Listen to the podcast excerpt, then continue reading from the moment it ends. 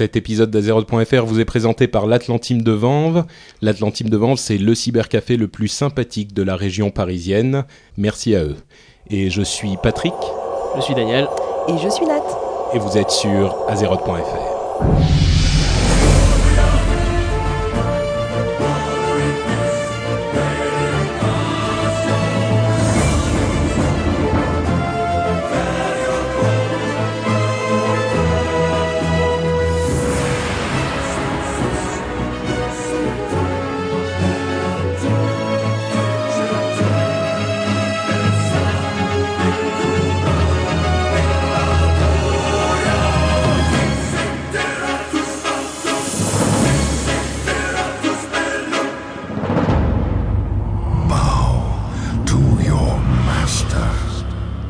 Bonjour, bonjour à tous euh, et bienvenue sur ce 28e épisode d'Azeroth.fr pour le mois de décembre 2008.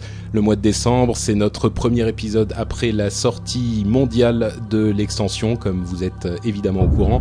Donc on a énormément de choses à dire et puisqu'on a énormément de choses à dire, on va pas passer trop longtemps sur l'introduction.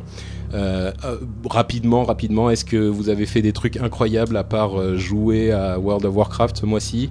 Non. Non, ok. Euh, voilà, ouais. C'était Warcraft tous les jours? Non, quand non, même. en fait, non. Presque tous les jours. en fait, j'ai quand même une grande nouvelle à dire à nos auditeurs. C'est-à-dire Ah que ah. je vais bientôt partir euh, pour quelques mois aux États-Unis. Donc, en fait, j'ai finalisé ça euh, aussi. non, à côté tu de vas? lake. Et ouais, Merde. et ouais, Mais ça veut dire qu'on ne verra plus? Et bah non. Jamais? Ouais Oh Si vous me verrez en juin. Oh merde. Donc, donc il reste euh, un épisode avec Nat et à partir de là, t'es 4 mois euh, en Californie, c'est ça? Ouais, c'est ça. Donc on essayera euh, de faire des émissions par Skype euh, où tu seras avec nous, mais on n'est pas sûr à 100% euh, de pouvoir euh, gérer la chose à chaque fois comme ça. Bon, au pire, il y aura quand même un petit update euh, avec toi, une petite section euh, spéciale Nat J'essaierai de vous faire des chez petits, les des Amérindiens. petits reportages euh, exclusifs nous, sur euh, les pratiques euh, de World of Warcraft aux États-Unis. tu si pourras nous faire un remake d'Alerte à Malibu peut-être? Non, Ah. j'ai pas assez de poitrine. Donc euh, c'est, on a encore l'épisode de janvier avec toi de toute façon. Et puis après, bon, si tout va bien, euh, on réussira quand même à faire nos émissions avec toi. Et puis sinon, on aura euh, au moins une petite section. Et puis tu reviens ensuite au printemps. bah oui, attendez. oh. Ah, moi je pensais qu'on aurait pu la remplacer par, euh, par une autre nana sympa, mignonne Alors, et je intelligente. fais appel à, ma horde de fans. Vous pouvez euh, tuer euh, Dany. Je peux vous donner son adresse euh, éventuellement. Il n'y a pas de souci. Bon, si jamais, si jamais vous voulez remplacer Nat, vous nous envoyez votre CV et des photos euh, dénudées, s'il vous plaît. Oh N'acceptez pas ce vil chantage. Euh, Euh, Seulement si vous êtes une jeune demoiselle. Hein. Pour les mecs, euh, tu c'est veux pas, la voir peine. des photos d'hommes nus en fait, Dany, c'est ça? Euh, Bon, on va euh, donc se lancer dans le, le programme et avant ça, comme à chaque fois, on remercie les nombreux auditeurs qui nous ont laissé des pourboires. Euh, comme vous le savez, vous pouvez aller sur la page euh, du, site euh, sur l'émission. Pouf, j'arrive plus à parler. Sur la page de l'émission pour nous laisser des pourboires. Et là, on a des remerciements à faire, notamment à Mathieu, Pascal, Camouflet, Dewin, Medive avec euh, DVIH, donc c'est pas le vrai, euh, le vrai. Ouf. hein. Oui, on a eu peur. En même temps, s'il écoute l'émission. C'est euh, Medvi d'ailleurs. Ah, c'est Medvi, c'est vrai. Tout à fait. Euh, Quentin qui m'a lancé un petit défi, c'est-à-dire de prononcer le nom de son perso, et moi je le prononcerai euh, Tsindaos. Zindaos. Ouais. Chindao. Zindaos. Euh, Tefa et Alan, donc merci mille fois à vous tous. Euh, c'est très très euh, sympathique de votre part et c'est apprécié. Cette émission est spécialement pour vous. Et dans notre programme, euh, évidemment, on va parler de l'event de sortie sur les Champs-Élysées de l'extension qui a eu lieu à la mi-novembre. On a les news et les premières impressions et quelques critiques euh, sur l'extension, euh, des infos sur les patchs à venir et tout plein d'infos en plus, des infos sur notre concours qu'on fait avec l'Atlantime de Vanves.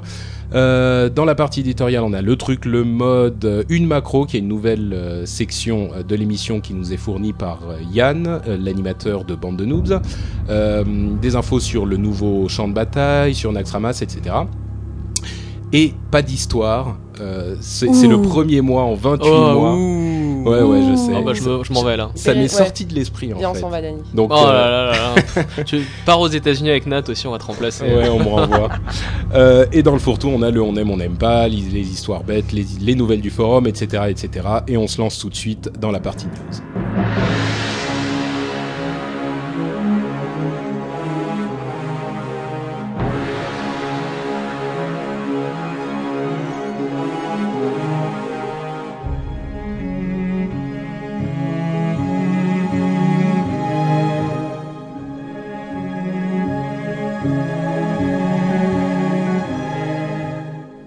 Alors, première chose dont on parle dans la partie news, c'est euh, la première chose qu'on fait, c'est le remerciement à tous les gens qui sont venus à notre sorte de mini IRL euh, qui avait sur les Champs-Élysées au moment de la sortie euh, de l'extension. Comme on l'avait annoncé le mois dernier, on faisait une petite euh, rencontre entre auditeurs et on a distribué un certain nombre de cadeaux.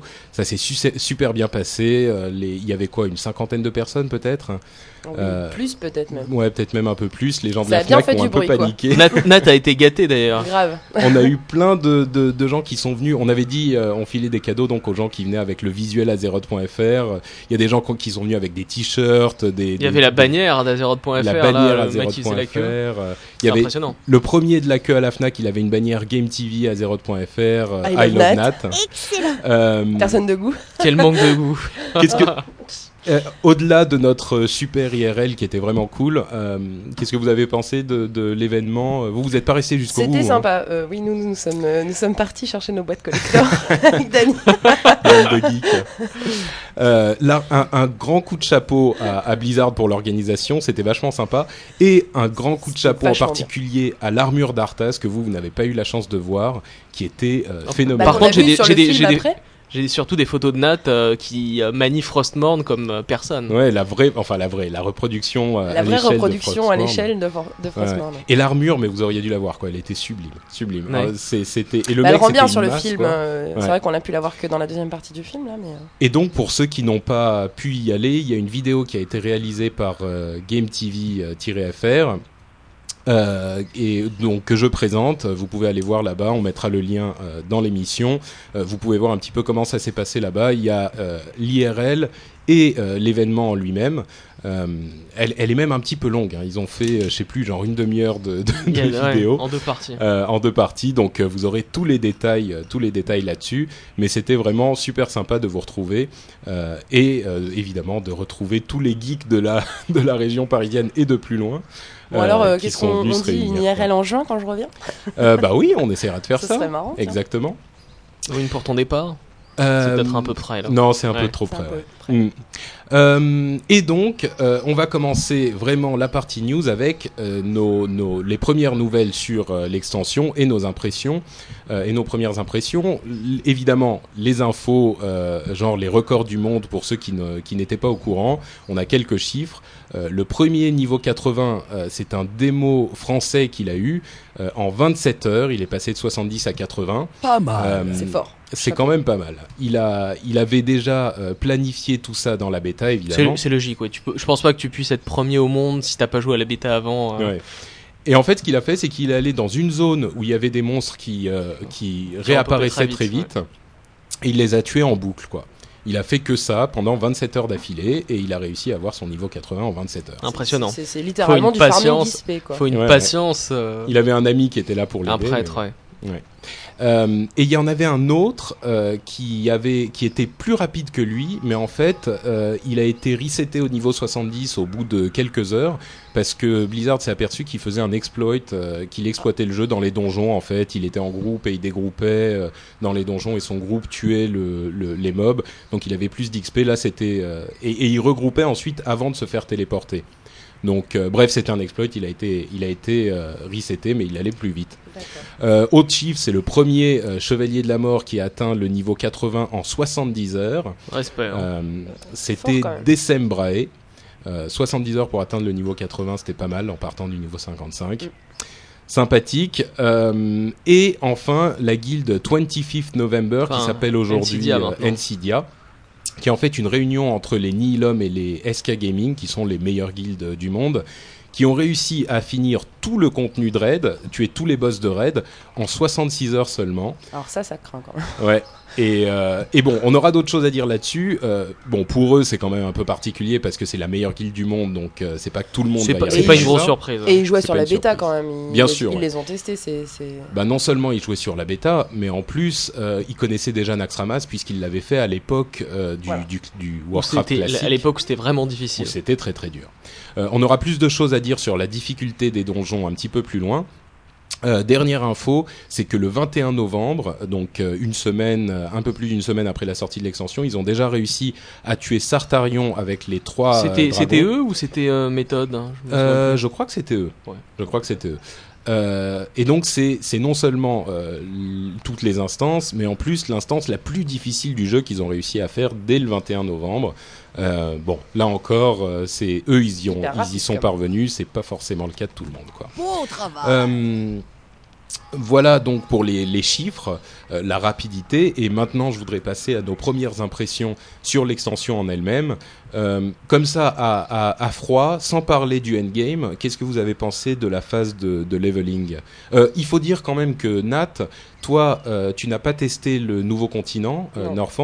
Tu as uniquement fait le Chevalier Le de la Chevalier Mort. de la Mort, oui. Alors, tes impressions? C'est juste génial. Ouais. C'était euh, bon, euh, la zone de départ elle est torchée en 2 heures, 2-3 heures quoi, même pas. Mais euh, ça s'enchaîne euh, superbement bien. Euh, le, le- le scénario des quêtes est super bien. Euh, le fait que ce soit instancié en plus, puisque euh, selon Alors- ta progression, une, une seconde. Là, peut-être que euh, il faut prévenir les gens. attention euh, spoil. Ouais, on va faire quoi 5 minutes de. de, de- on, on va parler du Death Knight et on va parler de certaines choses que vous ne voulez peut-être pas savoir. Donc, euh, passez 5 minutes plus loin si vous voulez pas savoir du tout ce qui se passe avec le Death Knight, euh, parce qu'on va en parler. Bon, je pense que la plupart des gens qui sont vraiment intéressés l'auront fait. Mais si vous voulez quand même pas savoir, il y a quelques petites surprises qu'on peut, euh, qu'on va peut-être vous gâcher. Donc, passez à rendez-vous dans 5 minutes. Ok. Donc, Oui, donc euh, quand on commence un Death Knight, en fait, euh, selon euh, l'avancée de son Death Knight, on n'est pas euh, toujours. Enfin, c'est des zones. C'est une zone qui est C'est du phasing, en fait. Voilà, C'est une zone phasée. phasing, ouais. C'est le truc dont on a dit qu'on ne voulait pas parler, la nouvelle technologie euh, qui est intégrée au jeu. C'est-à-dire que en fonction de la progression dans la quête, vous allez être, même si vous êtes dans la même zone, vous allez être dans une euh, instance différente de la même zone. Et cette instance peut être complètement différente. C'est-à-dire que pour les, les chevaliers de la mort, en l'occurrence, au début, on commence en ayant, euh, en ayant le, le, le village qu'on attaque. Et ben un petit peu plus tard dans la chaîne, le, village, est, dévasté. conquis, voilà, euh, est conquis et puis euh, enfin on avance comme ça progressivement. On a vraiment une impression euh, historique. C'est vraiment euh, très très sympa. Ouais. Le, le seul truc qui peut poser problème, c'est quand on commence avec un ami et puis il suffit qu'on ait levelé un peu plus vite que lui, pouf, Ouais. euh, On peut plus le on voir. peut quoi. plus le voir. Voilà. Alors qu'on peut être sur exactement le même point de la Voilà. carte.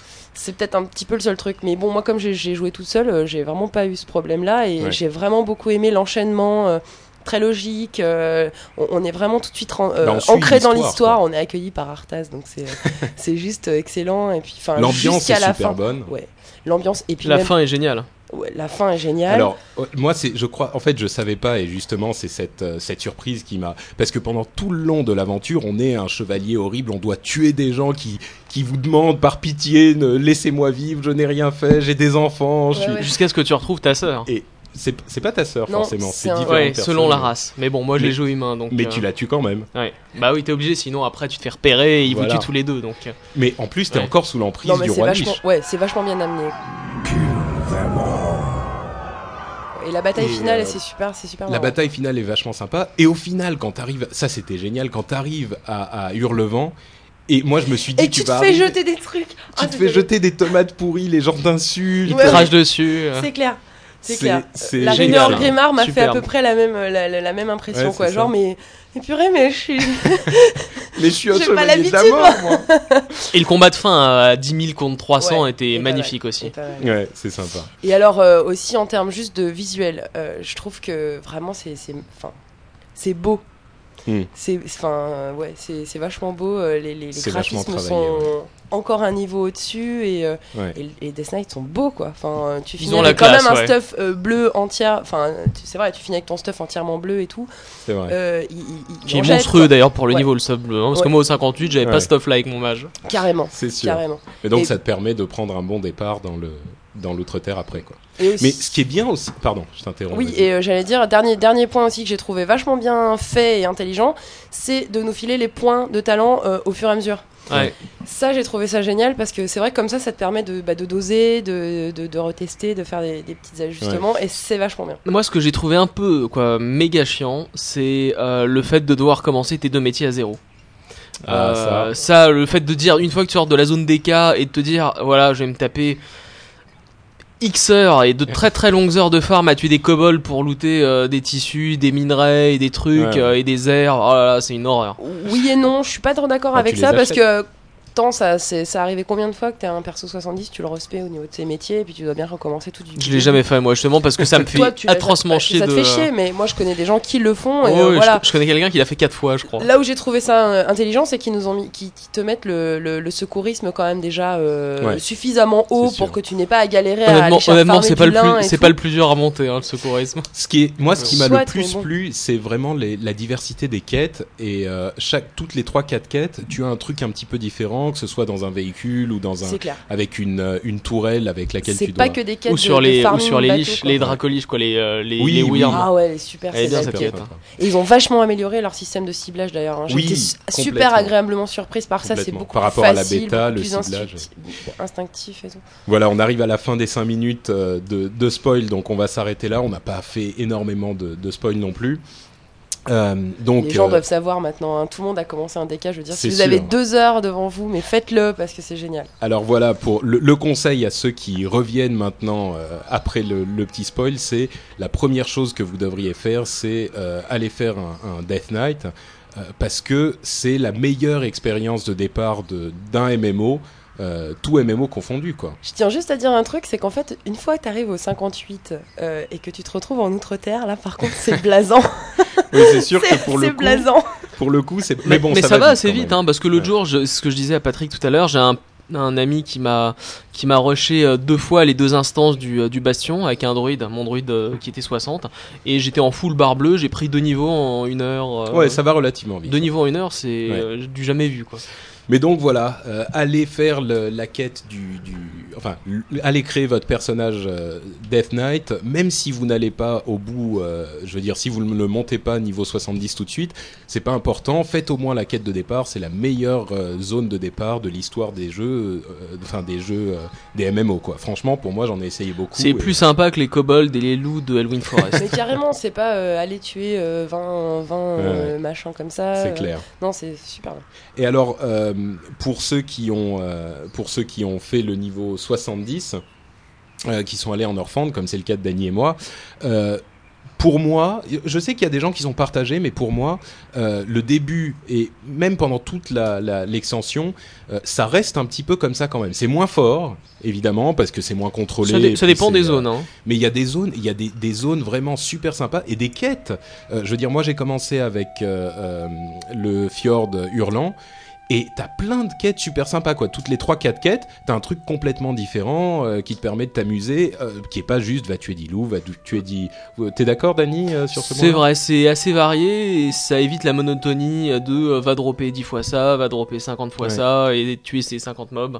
Donc Ouais. c'est sympa. Moi, ce que j'ai trouvé euh, très bien, c'est une fois les deux zones de départ passées, t'as pas mal de lore et de personnages importants d'histoire ou alors de, de personnages qu'on va qu'on va retrouver pendant un, un bon moment. Donc par exemple, je sais pas si euh, t'as fait les Grisonnes, mais Ouais. t'as un troll qui te donne une série de quêtes. Voilà, Dracuru. Qu'ensuite, tu vas dans l'instance d'à côté qui s'appelle Draktaron. Et euh, il y a encore la suite de l'histoire avec Dracuru. Ouais. Et enfin, tu vas à Zuldrak où là, t'as la fin de l'histoire avec Dracuru. Ouais. Et j'ai beaucoup aimé cette histoire qui se, finalement, d'un nouveau personnage. Mm. Enfin, je le connaissais pas avant. Qui, qui s'étend sur vraiment euh, deux vrai. zones et une instance, qui est très sympa. Et tu, il y a une autre série de quêtes qui commence dans la désolation des dragons avec euh, un Ah. personnage euh, Oh. que je ne vais pas nommer, mais qu'on connaît bien, surtout, qui, dans, qui, c'est surtout qui dans l'Alliance. Et dans, dans la Horde, il y en a un autre. Et, euh, Ouais, mais celui de la Horde, c'est, euh, ouais. voilà quoi. Et, et cette quête, est, c'est la, meilleure quête de. Enfin, t'es allé au bout, Dany, évidemment. Bah, évidemment, ouais. Elle est incroyable. Bon, on va La- pas la gâcher fin- ça. Moi, le, tout, le mais- seul, le seul reproche que je ferais à Blizzard, c'est à la fin de la quête, il y a, y a un event et tout, comme on peut s'y attendre, quoi, à la fin de la zone. Et quand on joue avec le client en euh, Anglais. en, en anglais sur, Sur un un, serveur fran- sur un serveur français, ça bug. Et donc moi, je savais pas. Il y a des gens de ma guilde tu- tu- qui m'ont whispé, tu vois, ils m'ont dit, tu vas voir, c'est super, c'est génial. Et je fais, ouais, bon, qu'est-ce qui s'est passé, je comprends pas. Et ensuite, bon, j'ai dû aller regarder sur le net pour voir euh, ce que Ouais. c'était, parce que même maintenant, c'est ça marche toujours pas. Et c'est dommage parce que in game, ça doit être. euh, Donc, si vous jouez en anglais, euh, au moment où vous arrivez à la fin de cette série de quêtes que vous connaîtrez, C'est euh, en gros- passez en français. C'est en gros, euh, si vous regardez les, les points de haut fait euh, pour, euh, pour terminer une quête, euh, je sais plus combien il y a de quêtes à faire dans cette zone-là, peut-être une centaine de quêtes. En gros, vers 95 quêtes, passez en français, euh, faites les dernières quêtes et, euh, et profitez. Voilà. Euh, alors justement, euh, qu'est-ce qu'on va on va dire un petit peu quels sont nos trucs préférés? Euh, Dany, ton instance préférée en Orphandre Euh, instance 5. hein. Ouais. Euh, écoute, euh, laisse-moi deux minutes pour réfléchir. C'est quoi la tienne Euh, je crois que c'est à Jeune Nérub. La jeune Néreux, euh, Qui est très sympa, Moi aussi, ouais. ou- C'est, Ah, je pense que c'est ma, c'est, la- d'accord c'est ma préférée, ouais. Elle est très speed, hein, surtout les, euh, les deux premiers boss, Mm. et, et ça s'enchaîne bien. Et, C'est original, quoi. Ouais, c'est très original. Ça va assez vite. Ouais. Et moi, je, je connaissais pas. J'ai fait toutes les instances sans et le les deuxième connaître. boss, quand tu le vois venir, t'es, Ouais, qu'est-ce que c'est que ça sûr. Ça, c'est vraiment une instance super réussie. Meilleure zone. Meilleure zone, euh, je dirais. Je sais que t'as pas aimé, moi j'ai bien aimé les Grisons, ça m'a fait un peu penser Mm. à nos vacances euh, quand, quand on était aux États-Unis. Euh, sinon, euh, globalement, euh, bah, pour la fin, la fin de la zone, c'est la désolation des dragons où euh, Ouais. c'est vraiment un, event épique. Ouais. Moi, je crois que c'était euh, parce que oui, on n'a pas, terminé on les pas zones, dit, hein mais non, justement. euh, alors, on est tous les deux niveau 80. Moi, je suis passé hier à 3 h du matin. Waouh, GG Euh, Grads, Toi, t'as mis quoi Une semaine à passer 80 Même pas 5, 5 jours je crois. 5 jours. Ouais. Il est Saleté. Euh, et moi, la, la- j'ai pas fait ni le bassin de Cholazar, ni euh, la couronne de glace. La couronne de glace, ça fait vachement penser un peu au Seigneur des Anneaux, Oui, genre la zone de. Sauron, avec l'architecture, les, les tours en pointe et tout. Et il y a beaucoup de phasing. Elle est assez sympa, elle a une bonne ambiance, je trouve. Euh, Essaye-la en prio. Cholazar, c'est plutôt une sorte de Ungoro. Et donc, Euh, euh, la- zone que j'ai préférée, je crois que c'est euh, Storm Peaks. Oh, j'ai pas du tout je sais aimé, plus moi, comment elle s'appelle. elle Les pics du tonnerre. Les pics du tonnerre avec la série de quêtes avec Thorim qui est super C'est sympa. laquelle, hein Tu sais Thorim, il est sur son dans la hauteur là sur le Ah oui. En fait, Storm Peaks c'est un peu l'Olympe quoi. Euh, c'est non, c'est euh, plutôt Asgard. Ah non, tu bah, Thorim euh, oui, bon d'accord, Ah, mais bah. je veux dire, il y a des colonnes grecques partout. Thorim euh, et c'est- Loken, moi ça me Oui, fait penser quand même D'accord, mais c'est mais c'est vachement olympien comme ambiance avec les temples, les les enfin bon. Et parce que nos amis nordiques n'avaient pas de temps. Non, pas du tout, pas des colonnes, ils- c'était que des vikings. Euh, moi, j'ai beaucoup aimé l'architecture, l'ambiance, la musique. Ce que Ah, j'ai pas aimé dans cette zone-là, c'est bon la zone Goblin qui est pas super délire et le Mmh. fait qu'il faille tout le temps se balader. la, carte les- est énorme et Ouais. Il faut se balader à gauche et à droite. C'est le seul endroit, je trouve, dans le jeu où t'as autant de kilomètres à faire. Ouais, mais c'est. Enfin bon, moi j'ai beaucoup aimé. Avec les hauteurs et le temple de Thorin. T'as fait la, quête quotidienne euh, euh, où faut chasser le dragon bleu, le proto-drake bleu? Euh, non, je crois pas. Ah, elle est très sympa. Essaye-la et on en reparlera le mois prochain. Je vous la conseille à tous d'ailleurs. Dans, dans les pics foudroyés? Ouais. D'accord. Bah, on, on essaiera. Euh, la meilleure quête? Euh... Vas-y. Euh, bah, Celle dont on ne peut pas parler, Ouais. mais qui est la série justement dans, dans la désolation. Disons que c'est pour la fin, La mais en elle-même les quêtes sont. Non, mais on parle d'une quête, pas d'une Ouais. série de quêtes. Euh, Alors, moi, on, a- on en a parlé, hein, mais donc je ne la connais pas cette quête, mais euh, il paraît qu'il y a une quête où tu dois. Mais de- qu'est-ce que tu vas dire? Attention. Attention à ça, choisis bien tes mots. Une, une quête qui, qui implique des phoques et, euh, Oh, et leur vie ah. amoureuse, et il C'est- paraît que Ouais, Ouais, ouais, effectivement, c'est celle-là que je préfère. Je l'avais raconté à Nat. Et, Et en gros, bien, donc, c'est euh, c'est pour les Kalouak, pour monter la réputation Kalouak, il faut Oui, ça, aller pêcher dire, une oui. dizaine de poissons. Et en fait, les, les phoques là-bas, ils ont un gros problème. C'est les mâles et les femelles sont séparés par un tout petit pan de mer qui doit faire 20 mètres. Et en gros, euh, les, mâles sont assez paresseux et ils veulent pas aller se reproduire avec les femelles parce que c'est trop loin. Donc en gros, on va pêcher du poisson pour les appâter avec et les ramener à côté de la femelle. Je trouvais ça à mourir de rire. Chapeau au développeur qui a pensé à ça, quoi. Sérieux, C'est c'est fort quand même. Et c'est ta quête préférée, Dani c'est la plus rigolote. ouais. Bon, moi je crois que c'est quand même la, la dernière de cette série à la désolation des dragons, mais. euh, Moi, c'est ouais, c'est celle-là que j'ai préférée. Euh, quoi d'autre Ah, Euh, il y a une autre quête en fait que j'avais beaucoup aimé. C'est un peu une quête du type, euh, disons, Metal Gear Solid, où euh, tu prends le contrôle de quelque chose que je ne nommerai pas, et ensuite il faut infiltrer une base, euh, une base mort-vivant. Faut tuer, faut tuer euh, Ah, par, où, par ça derrière des, des, des mobs, euh, etc. C'est dans la couronne de glace, je crois. justement. Ah, je l'ai pas faite moi celle-là. Euh, ah non, peut-être pas. Euh, si, c'est couronne de glace. Et donc en gros, il faut t'in- il faut t'infiltrer, euh, il faut faut tuer des mobs, faut donner à manger aux chiens avec du- il y, a- il y a des Ah, trucs pour les sympa. endormir. C'est un Et, truc euh, en et c'est- furtif. c'est- Ouais, euh, c'était en fufu pendant tout le truc, c'est très très drôle. D'accord. Euh, Est-ce que vous avez essayé le nouveau champ de bataille et euh, le, la zone euh, du, joug d'hiver- du lac du joug d'hiver? Bah, moi j'ai fait le Toi non, Nat. j'ai Bah fait non, le je joug suis plusieurs vert. fois. Hmm. Euh, très sympa. Le truc qui est un peu gênant, et je comprends que ce soit fait au niveau pour des raisons d'équilibre, mais une fois on était, euh, bah, plusieurs fois même, on était souvent plus nombreux que la, la horde, Et une fois, il y en avait un seul qui défendait, c'était un guerrier, 70 ou 80. Il avait 70 000 points de vie. et quand il faisait ses tourbillons et ses trucs, c'était il tapait par coup de 4000 par, par seconde, quoi. Donc en gros, bah t'es en face, bah tu peux rien faire, quoi. Bah moi j'ai il te roule dessus. Bah, moi, j'ai, j'ai, ça m'est arrivé parce que sur mon serveur, on est moins de, de, d'alliances. Et au début, moi, j'y suis allé dès le début, quoi. J'étais 71, j'ai pris le lac du Joug d'hiver tout seul, Oh euh, une fois. On était euh, un, un hors deux et moi. euh, et c'était super marrant. Mais, euh, mais donc, de temps en temps, on était genre 5 de l'Alliance contre 25 de la Horde, quoi. Et il y a ce fameux buff de ténacité qui augmente tes points de vie et tes dégâts. Et j'avais 75 000 points de vie. mes, là. boules de feu faisaient 12 000 de dégâts. Oh, ça. oh là là. et mais tu sais euh, que plusieurs fois, il y avait. euh, je me souviens d'un chasseur qui m'a terrorisé. J'étais 80, j'étais Ouais. plutôt pas mal seul. Je naviguais, c'était un chasseur 74. Je ne pouvais rien faire, rien, rien. Ah bah quand t'es seul contre un truc, t'as l'impression d'être un boss, un boss d'instance quoi. Tu, tu massacres les gens, c'est marrant. Sauf que moi, j'ai jamais été le boss d'instance dans tous les jeux que j'ai fait, mais Ah, j'ai toujours été la cible des boss d'instance.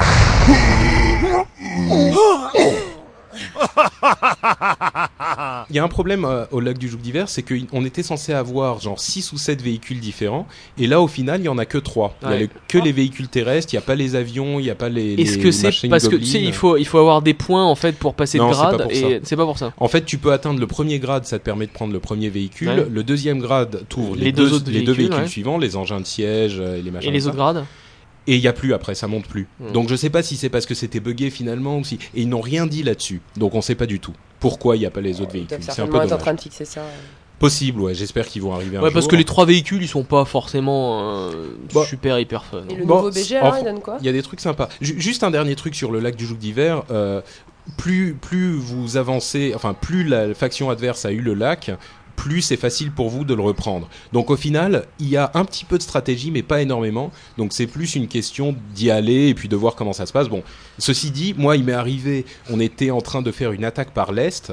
euh, on était genre une vingtaine dans l'alliance et on n'y arrivait pas, on n'arrivait pas vraiment à rentrer. Et donc je suis allé à l'autre euh, atelier euh, euh, Gnome et on a pris quatre ou cinq engins de siège. On a fait une attaque surprise par l'ouest. On est rentré en cinq minutes. On a défoncé les murs. On est arrivé dans le truc. C'était super sympa. Il y avait une vraie stratégie là pour le coup. C'était vraiment vraiment sympa. Euh, Ah, J'ai hâte le nouveau BG, en fait, ne, ne- laissons le nouveau BG. Je voulais en parler dans la partie pour les semi-pro. On décrira et on donnera un petit peu de de, de stratégie. Je sais même plus où il était. Si c'est là, Euh, un petit peu de stratégie. Comme ça, on en parlera plus en détail. Mais je le trouve très sympa aussi. Euh, un petit peu, accessible qu'au 80, un non petit peu le foutoir à partir du 71. Ah, ok. Euh, quoi d'autre, quoi d'autre? Le grand débat, le grand débat euh, qui, qui a commencé en fait euh, une semaine après la sortie de l'extension, euh, qui était en fait une surprise parce qu'on s'y attendait pas. C'est est-ce que Warcraft est trop facile? Est-ce que cette version de l'extension, euh, enfin cette extension est trop facile? Moi, j'ai fait un, article sur le blog de Azeroth.fr disant, en gros, euh, à peu près une semaine après la sortie du, jeu, euh, attendez, parce que euh, c'est seulement les, les guildes les plus puissantes qui ont réussi à, tout finir, et on ne sait pas vraiment... Oula, j'ai failli tout faire tomber. On ne sait pas vraiment si ça va être le cas pour euh, les joueurs normaux, entre guillemets, donc on peut pas vraiment encore juger. Donc c'est pas la peine de s'affoler. Euh, Ça dépend ensuite de ce que tu considères être un joueur normal. alors attends. Maintenant, euh, j'ai un petit peu plus d'expérience dans le jeu. Euh, je vais laisser Dany parler en premier pour dire ce qu'il en pense, sachant que on va pas dire qui est un casual, qui est un hardcore. On va euh, vous laisser juger par vous-même.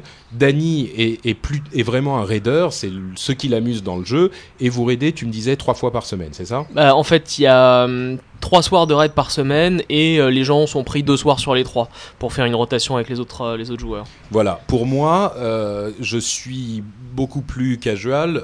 je raid quand j'ai l'occasion avec une guilde qui raid vraiment quand elle peut.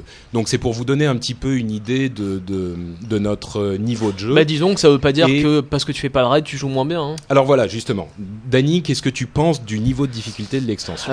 Catastrophique, c'est easy mode, Euh, aucun problème. Alors c'est simple, déjà les instances normales, en normal, euh, j'ai pas wipé une seule fois ou en- rencontré la moindre difficulté.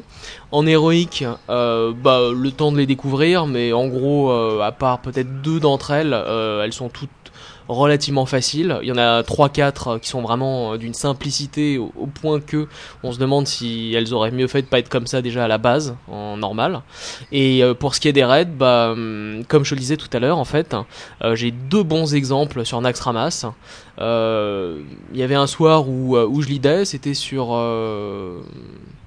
alors je me souviens plus du nom, bah, c'est un des nécromants qui fait pop plein d'ad. En gros, euh, je connaissais la tech, mais euh, je connaissais pas le placement, et donc j'ai dit à mon, à mon groupe, bah écoutez, euh, on va y aller comme ça, on va voir comment on se place au deuxième pool, on va voir comment ça, ça vient, et ensuite on va gérer.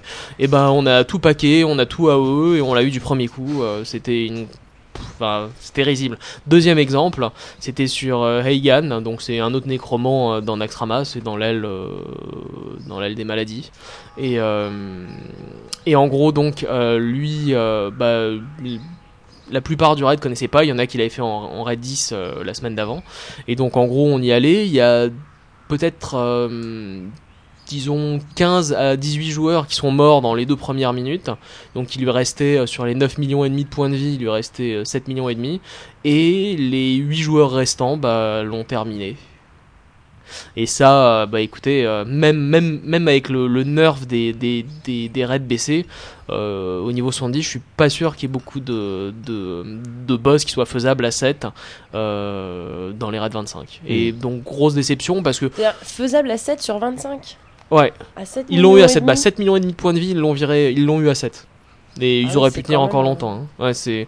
Alors moi je m'attendais à ce que les raids 10 soient très faciles et euh, les raids 25 ce soit être un, peu héroïque, mais mis à part le fait que les, les, mobs aient évidemment plus de points de vie, bah en fin de compte la difficulté est exactement la même, c'est euh, très très facile. Ils n'ont pas de nouvelles capacités, ils ont pas de, il y a pas de trucs qui. Non, non, non. Écoute, euh, rien, rien qui change vraiment euh, du tout au tout. Et euh, donc oui, pour moi, c'est trop facile que ce soit en Raid 10 ou en Raid 25. je savais que Naxxramas serait plus facile que Karazhan, mais là, à Tumen, c'est, il a le niveau d'un, du boss de fin de Naxxramas, quoi. moi, mes impressions, après avoir effectivement joué pas mal pendant trois semaines, j'ai fait tous les donjons euh, de l'extension. Euh, alors soyons clairs, hein, ne tournons pas autour du pot. Pour moi aussi, le jeu est beaucoup trop facile. L'argument qui donnait pour, pour rendre les choses plus simples, c'était qu'ils il voulaient que tout le monde voit le contenu qu'ils avaient créé. Moi, je suis complètement pour, pour le, sur le principe, mais... Là, je suis aussi totalement à 200% pour. la chose, c'est que euh, rendre la difficulté peut-être un peu plus progressive ou alors euh, jauger les différents niveaux de difficulté peut-être en instance 10 très facile et en instance 25 un peu plus dur. Mais euh, disons que là euh, pour l'instant l'état actuel des choses c'est alors moi c'est pas rendre service aux gens de, faire le truc trop facile non plus. Après il y a plus non plus de, de, challenge quoi bah c'est ça. Le truc c'est que ils ont ils ont rendu avec cette, cette extension ils ont fait pour le leveling en solo euh, enfin pardon, ils ont fait pour les instances ce qu'ils avaient fait pour le leveling en solo euh, quand ils sont arrivés sur le marché des MMO, c'est-à-dire ils ont enlevé tout le challenge, c'est juste qu'il faut le faire. Il n'y a pas de difficulté du tout. Euh, tu meurs une fois tous les tous les trois mois, enfin bon, j'exagère, mais et c'est pas un problème et tu reviens et de toute façon il n'y a aucune aucun souci dans le leveling. Et là c'est le cas pour les instances. Le problème c'est que avec ce qu'ils ont fait pour les tanks, les tanks ne, ne vont jamais perdre l'aggro d'un monstre. Donc, euh, quoi qu'il arrive, quelle que soit la manière dont tu joues, euh, tu vas de toute façon réussir à survivre. Donc ce qui se passe, c'est que tout le monde se met à faire des, sorts à effet de zone. Le tank euh, récupère tous les monstres de la, de la, du groupe et tout le monde se met à faire, à faire des sorts des, des, et, les monstres ont tellement peu de points de vie que de toute façon ça part très, très vite. Il n'y euh, a pas de, de contrôle de, des foules, donc il n'y a pas ni mouton, ni sap, ni euh, euh, piège, ni chaîne, ni rien du tout. tu aggro tout le truc et la conséquence que ça a, c'est que au final, comme tu n'as aucune décision à prendre pendant le combat, t'as aucun choix à faire, tu fais tous les combats de la même manière. C'est tous du ce qu'on appelle le tank and spank. Euh, donc tu, tu, tu, fais tous les combats exactement de la même manière et euh, c'est pas c'est pas super amusant quoi. Tu euh, tu n'as pas de variété dans les différentes rencontres et même les boss certains il faut connaître la technique mais pour la plupart Bah, il y a Euh, que deux boss que je vois qui sont un petit peu techniques et puis c'est tout. hein, ouais. Et donc, pour Dany, à la limite, le, donc le problème en fait, c'est que c'est même pas une question que tout le monde puisse voir le contenu. Le problème, c'est que euh, si tout le monde doit le voir, mais faire plus ou moins un, un- quelque chose pour que ça fonctionne, ok. Mais là, il suffit d'y aller. T'as même pas besoin de faire quoi que ce soit. Donc effectivement, alors ça, ça a une autre euh, conséquence négative, c'est que l'équipement, les enchantements, les, les, les améliorations d'objets, tout ça, sont euh, n'ont aucune influence sur le jeu. Ils en ont, mais disons que ça, disons que tu peux faire tout euh, en full bleu sans aucun problème. hein. Voilà. Donc euh, t'arrives. Moi j'ai fait qu'une seule. Ah oui non mais tu. Alors c'est-à-dire les, que les moi boss de aucune- 25 en full bleu peut-être pas, mais euh, Mais moi j'ai aucun intérêt à essayer de, de chercher du meilleur sûr, ouais. Parce que euh, Et mais de c'est toute vachement façon, bien, ça veut dire que je vais pouvoir faire du PVEHL, mais euh, les doigts dans le nez. les quoi. doigts dans le nez, oui Oh, complètement. cette classe. Alors, il faut. Bon, maintenant on a dit ce qu'on pense très clairement, je pense. Euh, Dany, parlons du scénario catastrophe. Tu dis catastrophique.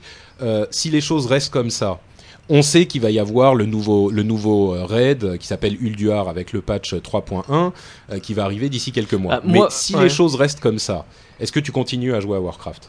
Bah disons que le problème, la question qui s'était jamais posée avant, c'est est-ce que je vais arriver à voir la fin du contenu HL avant le prochain patch? Avant, ça s'était jamais posé. On a eu toujours une instance de retard, euh, normal quoi. Et euh, parce qu'on n'est pas assez hardcore pour ça. Euh, maintenant, c'est très clair que euh, bah euh, là, on, va voir, on va voir quand va sortir le patch 3.1, mais et je pense qu'on est une guilde tout à fait moyenne, quoi. On n'a pas, on n'est pas exceptionnel, donc euh, Bah, Vous êtes une guilde de raiders normaux, quoi. Une V- votre moyenne, objectif, c'est est- le, voilà. c'est le raid. C'est le raidé, Mais, mais, euh, relativement pour des raiders, on est, euh, on est softcore. Et, euh, et donc en gros, tu vois, si Ulduar sort dans dans trois mois, deux trois mois, ce qui me semble être le cas, ça veut dire qu'on va pouvoir commencer directement euh, en ayant terminé euh, tout le contenu d'avant euh, sans aucun problème. Ouais. Et le problème, c'est euh, s'il change pas la difficulté, après Ulduar, il y a quoi?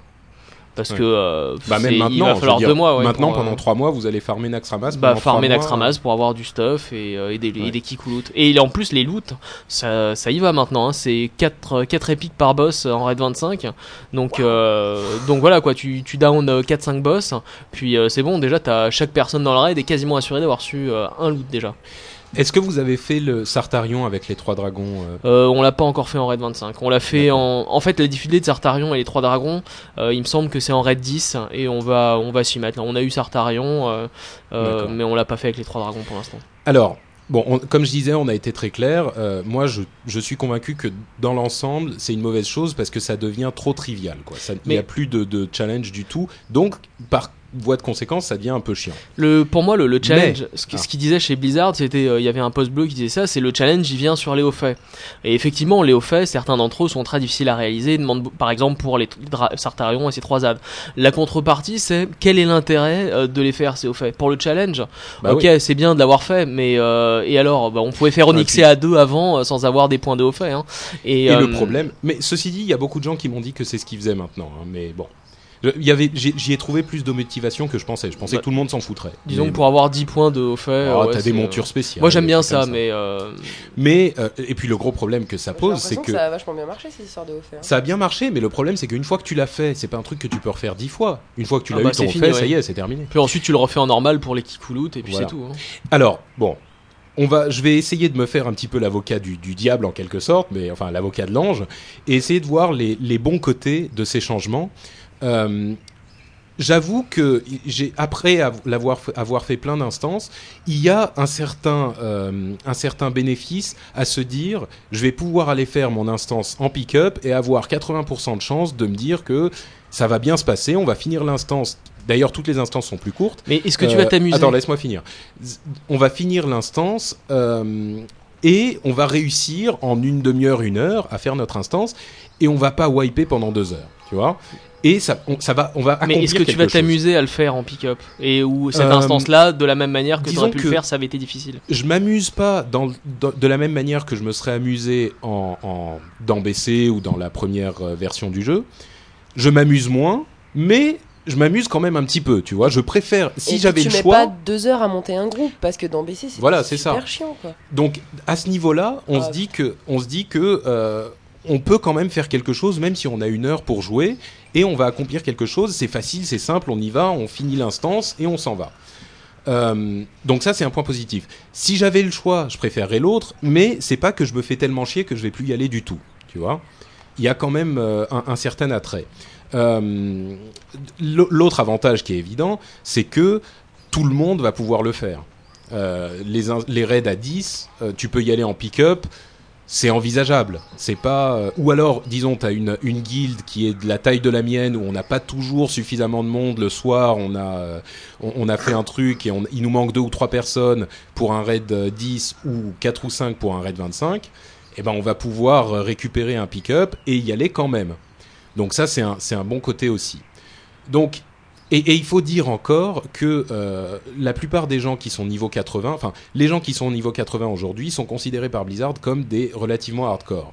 Et moi, je suis assez d'accord. Je suis sûr que la plupart des gens ne sont pas encore niveau 80. Tu vois, il y a des gens qui, qui se connectent pour jouer euh, deux heures par semaine ou trois heures par semaine. Ils sont encore en phase de leveling. Attention, hein, c'est pas parce que t'es hardcore et que t'as levelé 80 en deux jours et demi que t'es un bon joueur pour autant et que en raid, par exemple, tu seras une sorte de super tueur qui tue. Et c'est là qu'est le problème, c'est que tous ces casuals, ces vrais casuals, qui vont arriver niveau 80 quand ils, dans deux, trois mois, ce que c'est, quand ils vont arriver niveau 80, est-ce qu'ils vont s'amuser dans ces instances? C'est pas dit du tout, parce que effectivement, c'est pas parce que c'est facile que c'est amusant. Voilà, exactement. Ouais, mais euh, enfin, faut, faut, que vous arrêtiez aussi de faire tout, tout tourner le jeu. Le, jeu ne, ne tourne pas qu'autour des instances, quoi. J'ai l'impression qu'ils ont essayé de, de, Non, mais là, c'est ce, de, ce dont on parle. Focus. Non, mais là, c'est ce dont on parle. On parle des instances. Oui, soit. soit. Les, les, les, le reste du jeu est identique à ce qu'il était avant. Tu vois, le changement est, est, intervenu sur les instances qui représentent une énorme partie du jeu quand tu arrives au, au, dernier niveau. Quand tu arrives niveau 80, tu vas pas continuer à aller euh, faire des quêtes, tu vois. Enfin, bah, tu moi peux, je l'ai fait, mais. Pas... oui. Mais, si, mais bon, il y a le PVP. Moi, j'ai l'impression qu'ils ont quand même vachement upgradé le PVP par rapport au PVE. Alors, ça devient quelque chose de plus intéressant. Quoi. Le PVP, oui. Le, PV... bah, le PVP a pas vraiment changé, tu vois. La surprise est venue des changements du PVE. Euh, le PVP, il y a des choses en plus, mais les mécaniques du PVP n'ont pas énormément changé. Ça reste, euh, bon, il y a les, je veux dire, les, les, champs de bataille et le, le, le lac du joug d'hiver sont des nouveaux trucs de PVP. Mais bon, là, les instances de haut niveau. Alors, bref, on va pas faire deux heures là-dessus. On a, on a dit ce qu'on pensait, mais moi, ce que j'aimerais, c'est un mode, euh, je sais pas, un mode épique, par exemple, où tu peux faire les instances qui soient vraiment dures euh, où les gens qui veulent, qui sont sûrs de leur coup, y vont et ont besoin de faire du crowd control, ont besoin de, de faire des, des, pièges, des moutons, des machins pour réussir. Moi, je... Et les instances héroïques euh, normales pour les, les, les, gens normaux entre les guillemets. Les instances héroïques normales. Non mais c'est truc... moi ce que j'aimerais retrouver, ce que j'aimais beaucoup à l'époque, c'était les instances héroïques près les multiples nerfs, où en gros euh, les salles brisées en héroïque étaient extrêmement difficiles. Ouais. Par exemple, il fallait être vraiment une technique parfaite et euh, pour pour arriver à les terminer. Ouais. Et ce niveau-là, ouais, moi, le, je, la conséquence de ce truc-là, c'est que personne le faisait, quoi. Bah, le, le, franchement, vous avez. C'est pour ça. Non, mais c'est pour ça que je dis, il faudrait les deux. Voilà. Oui. Tu vois, s'il y avait un mode épique. J'en sais rien. Normal, héroïque, épique ou. Euh... Non, ouais, mais normal, c'est des instances de leveling. Donc une fois 80, il y en a plus. On s'en fout. Euh... Oh bah niveau 80, t'en as encore. Hein, oui, oui, non, mais bon, je veux dire, tu vois, mettre tout le monde au même niveau avec les mêmes instances, niveau 80 en héroïque, et puis un mode épique où tu as, je sais pas, deux badges ou trois deux badges. badges pour le prix d'un, trois voilà. badges pour le prix d'un, les, mais des loots un mais peu qui mieux. soient vraiment voilà, quoi, ouais. Bon, bah, en tout cas, moi, j'ai l'impression qu'ils ont quand même sous-estimé la chose parce que la manière dont ils communiquent à propos de ça, ça me fait vachement penser à la manière dont ils communiquaient euh, sur le, le paladin euh, avant l'arrivée du patch 3.02, c'est-à-dire que le paladin était surpuissant dans la bêta.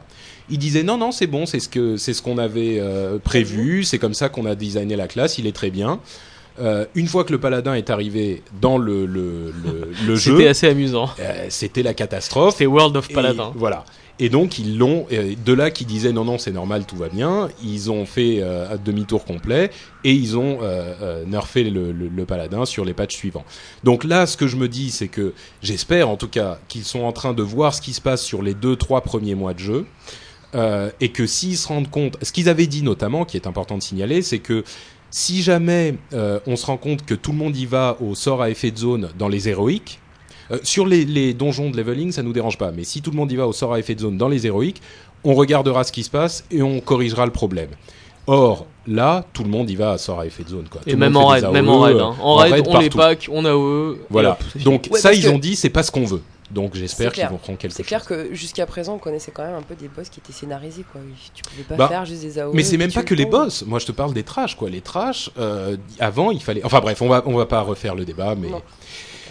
voilà. Donc nos impressions sur la facilité euh, de votre lec. Euh, on verra un petit peu euh, comment ça évolue dans les mois à venir. Où on en était? Nananana. Euh, peut-être?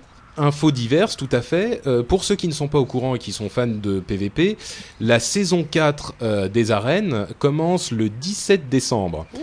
Donc, Techniquement, la saison 5. euh, oui, pardon, tout à fait, t'as raison. C'est la saison 5 qui commence le 17 décembre. Et même si vous ne faites pas des arènes, c'est important pour vous parce que ça veut dire que les nouveaux objets de, de BG. que la S4 sera disponible avec des points. Euh, je pense que ça sera pas la S4. Ah, peut-être la S4 Si. Non, C'est non, elle sûr, changera hein. pas la S4. On Non, non, c'est la- c'est une nouvelle. Elle en va fait, rester au cap de 70 avec des, Voilà. avec des cotes. En fait, Ah, oui, c'est vrai qu'il y a c'est ce la-. La S5, il va y avoir trois types de, de, de, de sets différents. Il y aura un set. Le euh, pourri, le moyen et le super top voilà. épique. Donc il y aura le pourri que tu peux avoir avec des, BG des points de BG, euh, le moyen que tu peux avoir avec des petites codes d'arène et le super top avec des grosses codes d'arène. Wow. Enfin, c'est ce qui c'est ce qui avait été annoncé à l'origine. Donc préparez vos points de, de, J'attends de voir ça. de BG pour le 17 décembre. Euh, l'armurerie a été mise à jour avec euh, les statistiques. Elle est un petit peu différente, euh, l'armurerie. Euh, l'armurerie sur le web, hein, je parle. Et il y avait pendant quelques, quelques jours la possibilité de voir la fortune euh, des joueurs. Euh, et ça, ils l'ont patché assez vite. Ils ont enlevé la, la fortune des joueurs. On peut plus la voir de l'armurerie. C'est un truc à se faire hacker son compte, ça. Ouais, hein. c'est ça, exactement. Euh, à propos, tiens, de, de un des aspects du jeu dont on n'a pas parlé et qui moi me, me passionne. J'ai toujours été assez euh, fan de du jeu Du à, à l'auction house, enfin à l'hôtel des ventes. Euh, c'est comme ça que je me fais tout mon argent. Et là, j'ai énormément passé de temps à l'hôtel des ventes et j'ai réussi à me faire beaucoup d'argent et je retrouve un, un fun là-dedans qui est euh, que j'avais pas connu depuis très longtemps. Et quoi. donc, tu vas me faire une donation. ça? Mais écoute, franchement, je suis très fier de moi parce que je sais qu'il y a des gens qui, qui font beaucoup d'argent et tout, mais je pense que là, j'ai un, un, un score assez, euh, euh, euh, euh, assez comment, assez bon. Bon. J'ai fait depuis le la sortie de l'extension quelque chose comme 25 000 PO. euh, Tu, à mon avis, t'aurais mieux fait de pas trop, disons, en parler de ça, parce que je te rappelle que ton cousin va arriver 70 dans pas très longtemps et que la monture épique pour Bah, le- Noël, le ça problème, plaisir. Oh, ça va, 5 Le 000 problème- PO sur 25 000, c'est que dalle. mais non, le problème, j'ai fait 25 000 PO, mais là, je les ai dépensés pour mes 5 professions différentes. Ah, potential customer. Oh, l'excuse bidon. Ouais, Il lui reste juste t'as- 23 250 Voilà, PO. ça, Non, non, clair, là j'en suis à 20. 9000 et j'économise pour, euh, j'économise pour m'acheter la moto qui est magnifique. La, mo- moto? Oui, tu, tu connais pas la moto? Non. C'est une moto qui est, C'est une euh, sorte de Harley. que tu peux fabriquer quand tu es ingénieur niveau 450. Putain, mais c'est trop Elle fort. est sublime. sublime. Eh, c'est génial. Voilà, donc, et Dany, t'as joué un peu à la hache ou pas du tout? Euh, j'ai pas trop trop joué à l'âge, j'ai surtout, euh, bah moi j'ai fait toutes les quêtes, j'ai, j'ai eu le, le grade de leur master, là, le maître de, la traduction Ah. d'ailleurs est très mauvaise parce que maître de cérémonie pour leur master, c'est pas vraiment ce que ça veut dire, mais bon. Et donc j'ai le grade de leur master, le, le titre, hein, plus euh, les couleurs. Alors le tabard est très sympa parce que c'est un tabard avec un point, un point d'exclamation jaune dessus.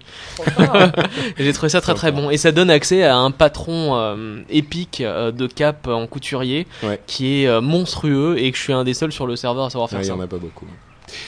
Euh, oui, d'ailleurs, pour les professions, on n'en a pas parlé, mais c'est assez sympa la manière dont tu obtiens les nouveaux euh, patrons. Pour chaque profession, il y a des trucs un petit peu différents. Euh, pour euh, certaines, tu dois les acheter avec des composants, genre euh, du cuir euh, boréen lourd pour les travailleurs du cuir, euh, des, des, euh, des éclats, pri- des éclats euh, De rêve. de hein. rêve euh, pour les enchanteurs, etc. Il y en a certains, c'est avec des quêtes quotidiennes. Il y en a, enfin bref, il y a Ça, des enlève le côté chiant et aléatoire des drops ou aussi- ils ont aussi implémenté des, des- des espèces de, de capacités que tu as en plus quand tu fais un Oui, mais ça, on en avait déjà parlé. Ah bon il y en a, il y en a qui sont bien nazes. Hein. Pas de, là à ce celles coup-là. des couturiers, par exemple, sont vraiment très très faibles. De hein. looter plus de, plus de tissus et tout. Euh, ça c'est pas mal, mais en contrepartie, le, normalement, il parlait avec euh, beaucoup d'intérêt des enchantements sur cap exclusifs aux couturiers, et euh, tous les théories crafters euh, du monde disent que les enchantements, euh, le les enchantements sont nettement mieux. Ah bon, d'accord. Moi, je m'en fous, je fais les deux. Donc, euh. Non, mais je crois que ce dont Nat parlait, c'était les, les. Ouais, ouais, le, fait de pouvoir lutter plus de, tissus. Non, c'est pas ça. Les Ah. capacités des, Non, des professions de. moi, de- Ouais. de- de- t'as- Les, les, les, buffs, les buffs exclusifs à la profession quand tu les exclusifs as. à la profession quand tu Ah, d'accord. Par exemple, les travailleurs du cuir ont des super enchantes. euh, Oui, j'en ai fait. Et sont un balisme, monstrueux. t'as un espèce de, dot, de hot soin. en fait. euh, qui est très très bon. c'est pas mal. Et tu peux le lancer en est, tout en étant fufu. J'ai découvert ça avec mon druide l'autre En jour. fufu, en toutes Ouais. les formes, enfin bref. C'est énorme. Ça, on en avait déjà parlé, Oh, ok, effectivement. bon bah j'étais pas là. alors. Euh, donc l'armurerie a été remise à jour et elle fonctionne beaucoup mieux. Euh, info suivante, le patch 3.0.4, donc qui devrait arriver dans pas trop longtemps. Euh, ils vont rajouter quelques trucs euh, et notamment des capacités pour les classes qui ne peuvent pas trop faire de, de dégâts de zone. Euh, Ça ils vont encore ça, les classes qui ont pas de Bah, dégâts écoute, de zone? Le druide en forme de chat, il va avoir Ah bah, le même oui. coup que le druide en forme d'ours, là, qui Ouais. s'appelle swipe en anglais, je sais plus ce que c'est, balayage. Il va avoir ce coup-là. La, la- le totem de Nova de feu pour les chamans va faire zéro menace.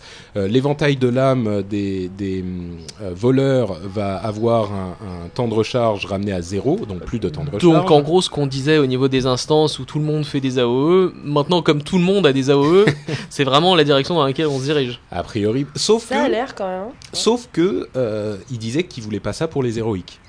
Donc, euh, Écoute, euh, faut pas donner des AOE à tout le monde dans ce cas. hein. c'est sûr.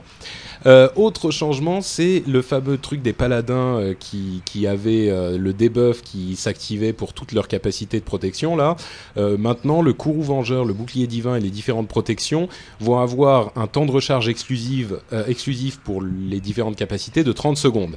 Donc, ça sera plus le truc qui se déclenche qui fait, je sais plus, 3 minutes là. Euh, ils pourront plus utiliser une de ces autres, une autre de ces capacités euh, s'ils en ont fait une pendant 30 secondes, donc ils pourront plus les cumuler en gros. Ça, c'était, euh, c'est un- une correction dont les paladins vont être euh, très contents, je pense, euh, suite au nerf euh, qu'ils ont connu ces derniers patchs. Les paladins vont également recevoir une provocation pour une seule cible. Ils n'en avaient pas encore, ils avaient que le truc qui touchait les trois cibles. Autre chose encore, les chamans spécialisation élémentaire vont avoir euh, moins de points par talent en fait, c'est-à-dire qu'il y a des talents qui vont passer à 3 points alors qu'ils nécessitaient 5 points, des talents qui vont être combinés les uns avec les autres, et ils vont avoir un nouveau talent euh, qui s'appelle chamanisme, euh, qui rajoutera des dégâts sur les éclairs et les explosions de lave, et l'explosion de lave, ce genre de choses. Donc ils Donc, vont des avoir une respect petits gratuite changements, en fait les, les. Euh, je suis même. Oh, peut-être, oui, c'est possible. Euh, voilà pour le petit patch à venir. Le gros patch qui viendra dans quelques mois, c'est le patch 3.1 qui aura le nouveau donjon euh, 25, enfin le nouveau raid 25 qui sera Ulduar, où le boss de fin sera Yogg Saron, une sorte de dommage à Cthulhu qui va faire beaucoup hein. plaisir à beaucoup de gens. Euh, les démonistes vont changer la mécanique d'invo- enfin la mécanique d'invocation des démonistes va changer, c'est-à-dire que au lieu d'invoquer une personne euh, quand ils feront leur invocation, ça créera une sorte de pierre de rencontre. Euh, donc il faudra toujours être trois pour la créer. Mais par contre, après, il suffira d'être deux, elle va fonctionner comme une pierre de rencontre. D'accord. Euh, et elle restera pendant 5 minutes. Donc ça obligera pas les démonistes à rester à l'entrée de l'instance, enfin là où ils sont, euh, pour invoquer tout le monde. Euh, ils pourront créer une pierre de rencontre, c'est plus pratique. Et ça permettra surtout de ne pas consommer tout leur... Bah, Toute leur ouais, voilà, que- exactement. Euh, et enfin, euh, pour l'armure des druides, ça va changer un petit peu. Euh, Il y a l'armure des druides et pour les druides ours et les, les, armes spéciales pour la puissance d'attaque des druides qui vont être modifiées. Bon, on va pas rentrer dans les détails. Il y a des petits changements là-dessus. Si vous êtes druide féral, regardez un petit peu ces changements si vous n'êtes pas, euh, si vous êtes un petit peu euh, euh, intéressé par les détails de ce genre de choses, mais sinon, sachez que ça ne changera pas grand-chose. De toute façon, il y a le temps pour l'instant. hein. Le patch 3 points, il est même pas sur les royaumes de thèse, donc Ouais. Exactement, c'est pas pour tout de suite. Euh, dernier chiffre qu'on va donner, c'est le record de vente euh, qu'a établi l'extension, euh, qui s'est vendu à 2,8 millions d'exemplaires en 24 heures, euh, 400 000 de plus que l'extension précédente, qui était déjà la plus grosse vente en 24 heures euh, de jeux PC. Donc euh, elle a battu euh, des records encore. C'est parce qu'on était sur les champs. ouais, ça, tout le monde est C'était combien pour GTA 4 Euh, C'était plus que ça, mais De beaucoup? Je sais pas, mais c'est sur console, c'est pas la même chose. Ouais, bah bien sûr. Euh, je crois qu'ils étaient autour des 2 millions 5, remarque. Je suis même pas sûr que ça soit plus sur le- la première journée. Ouais. Je suis pas certain. 2,8 C'est quand même énorme, boîtes, ça fait quand Ouais. même une sacrée, En euh, 24 heures, c'est colossal. Ouais, ouais, bah oui. Je Et pense bah, qu'il y a qu'un Pokémon record, pour battre ça. Ouais. Donc voilà, félicitations. En tout cas, il y a beaucoup de monde en, en Orfandre. euh, c'est, on le constate tous les jours. Euh, et voilà, donc c'est la fin de notre partie news et on va conclure avec le concours euh, qu'on avait annoncé, euh, qu'on avait annoncé la, la dernière fois. Euh, parce que comme vous le savez, on avait euh, fait des, gagner des, des choses aux gens qui, qui avaient pu venir sur les champs, mais il y a énormément d'auditeurs qui ne pouvaient pas, donc il n'y a pas de raison qu'on vous oublie. Euh, et comme on pense à vous, ben, on va faire un petit concours auquel vous allez pouvoir participer. Et comme je le disais également la dernière fois, euh, c'est euh, Srejko de, de l'Atlantime de Vanves, qui est notre sponsor, comme vous le savez bien, euh, qui nous a permis de faire ce concours, qui, a, qui a organisé cette chose-là. Et donc, je vais en profiter pour faire notre petite promo en même temps que le concours et vous parler de l'Atlantime de Vanves, qui est euh, le cybercafé euh, des gamers, c'est-à-dire que c'est un cybercafé bah, comme tous les autres, sauf que là où il est différent, c'est que non seulement il est plus sympa avec des gens cool, mais en plus il est spécialisé euh, pour les jeux. Euh, C'est-à-dire que vous vous installez sur votre machine et vous avez accès à tous les jeux euh, en ligne ou pas en ligne, enfin tous les plus grands jeux en tout cas. Euh, si vous voulez essayer des jeux sans forcément les acheter, euh, vous pouvez y aller et les essayer et dire bonjour à Srejko de notre part. D'ailleurs, tiens, un jeu que je recommanderais, je sais pas si, j'imagine qu'ils l'ont, mais j'ai pas vérifié, faudra vé- vérifier, mais c'est euh, Left 4 Dead. Je sais pas si tu l'as, si tu l'as essayé. J'ai pas encore essayé, mais il me faisait bien envie, ouais. Left 4 Dead, en fait, c'est un jeu de zombies euh, où tu joues en coopératif, t'es 4, euh, tu joues à 4 en fait, et euh, tu peux te connecter en ligne avec n'importe qui, mais l'intérêt c'est que t'es 4 contre euh, le monde entier. Ah, ah, ah, trop bien. Et, euh, quand, quand je te dis le monde entier, c'est des hordes de zombies qui arrivent. Moi, je l'ai essayé, je l'ai acheté sur Xbox là. Et euh, mais c'est des hordes, c'est des dizaines et des dizaines de zombies, et c'est hyper bien rythmé. Tu as des phases où tu, ça se calme un petit peu, et as- ensuite ça s'accélère. Tu sais jamais d'où vont venir les zombies. Enfin, vraiment un super bon jeu. Euh, tiens, bah tous les hardcore euh, raiders là qui s'emmerdent, vous pouvez essayer euh, aller à l'Atlantime et voir euh, euh, ce jeu-là notamment.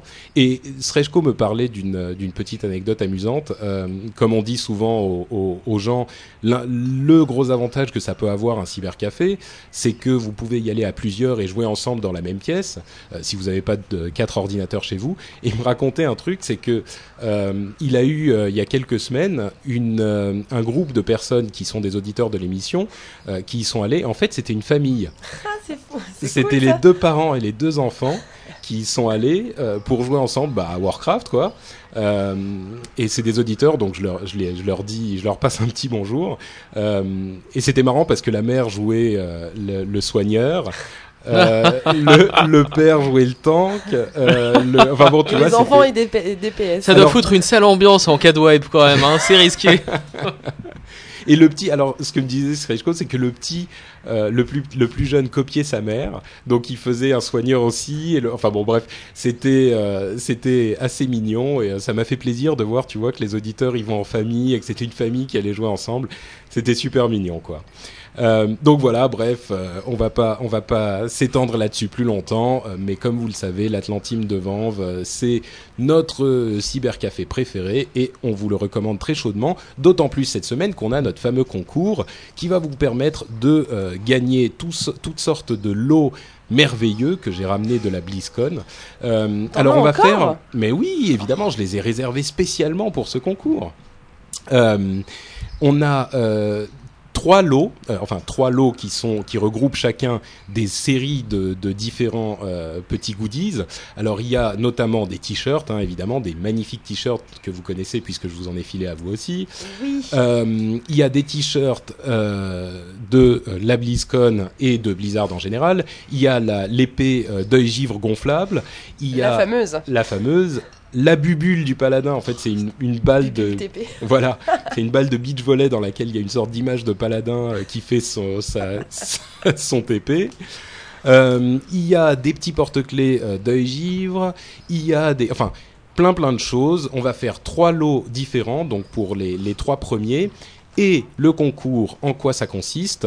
Comme on le disait le mois dernier, il faut que vous que, vous travaillez quand même un petit peu pour ça, il faut faire un petit jingle où vous reprenez soit une phrase du jeu, soit un son du jeu, soit un truc en rapport avec euh, Warcraft, et vous y intégrez une remarque sur euh, nous, en fait, sur azeroth.fr. Euh, et vous nous faites un petit jingle comme ça, comme l'avait fait Magic Homage, le truc qu'on a passé le mois dernier, et que je vais repasser d'ailleurs maintenant tout de suite. Attention, le voilà. I tell you this, for when my days have come to an end, Danny, you shall be King of. Donc voilà, comme ça. Euh, vous pouvez prendre n'importe quel son du jeu ou refaire vous-même. hein. vous n'avez même pas besoin de connaître euh, le, fonctionnement euh, pour récupérer les sons du jeu. Vous refaites ça vous-même, il n'y a pas de souci. On va en sélectionner trois et vous pourrez donc gagner ces merveilleux lots que nous vous offrons avec ce concours avec Atlantim. Donc merci évidemment à, à Srejko et à Atlantim et euh, évidemment, c'est un moyen de vous remercier, vous, les auditeurs, de votre fidélité et de votre gentillesse, parce que c'est quand même euh, euh, pour vous qu'on fait tout ça. Et on n'a pas souvent l'occasion de vous dire merci, mais là, on peut le faire en vous offrant des cadeaux et ça nous fait très très plaisir. Et avec ça, on va se lancer dans notre partie rédactionnelle immédiatement.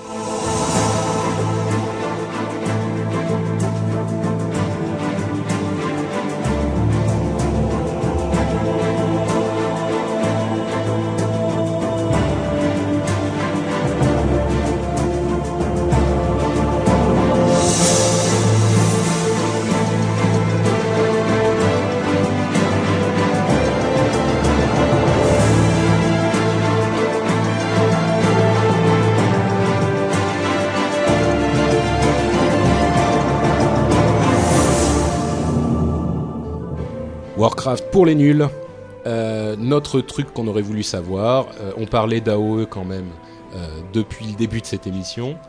Euh, et, et Nat a un truc à nous, à nous proposer cette fois-ci, qui a été envoyé par un auditeur. Elle vient de le découvrir, je Non, crois. non, je viens pas de le découvrir. Il me semble que je l'avais déjà dit d'ailleurs dans une émission au début que C'est là. mais- possible. Bah tu sais maintenant, Mais ça c'est un truc ça qui commence- commence en à dater, ouais. ça commence à faire tellement longtemps qu'on va pouvoir répéter les Ouais, trucs parce qu'il y a des fait, nouveaux auditeurs. Tout à fait. Et donc euh, Elia qui, a- qui, qui, qui fait bien de le dire, mais euh, c'est vrai que quand on fait du PVP, enfin c'est plus vrai en PVP normalement ce, ce truc-là, mais quand on voit qu'il y a un fufu qui va arriver, donc un druide ou un voleur, on l'a vu au loin et puis il s'est fufuté, comment faire pour le débusquer? Eh ben, En fait, euh, en balançant une petite AOE euh, à droite, à gauche.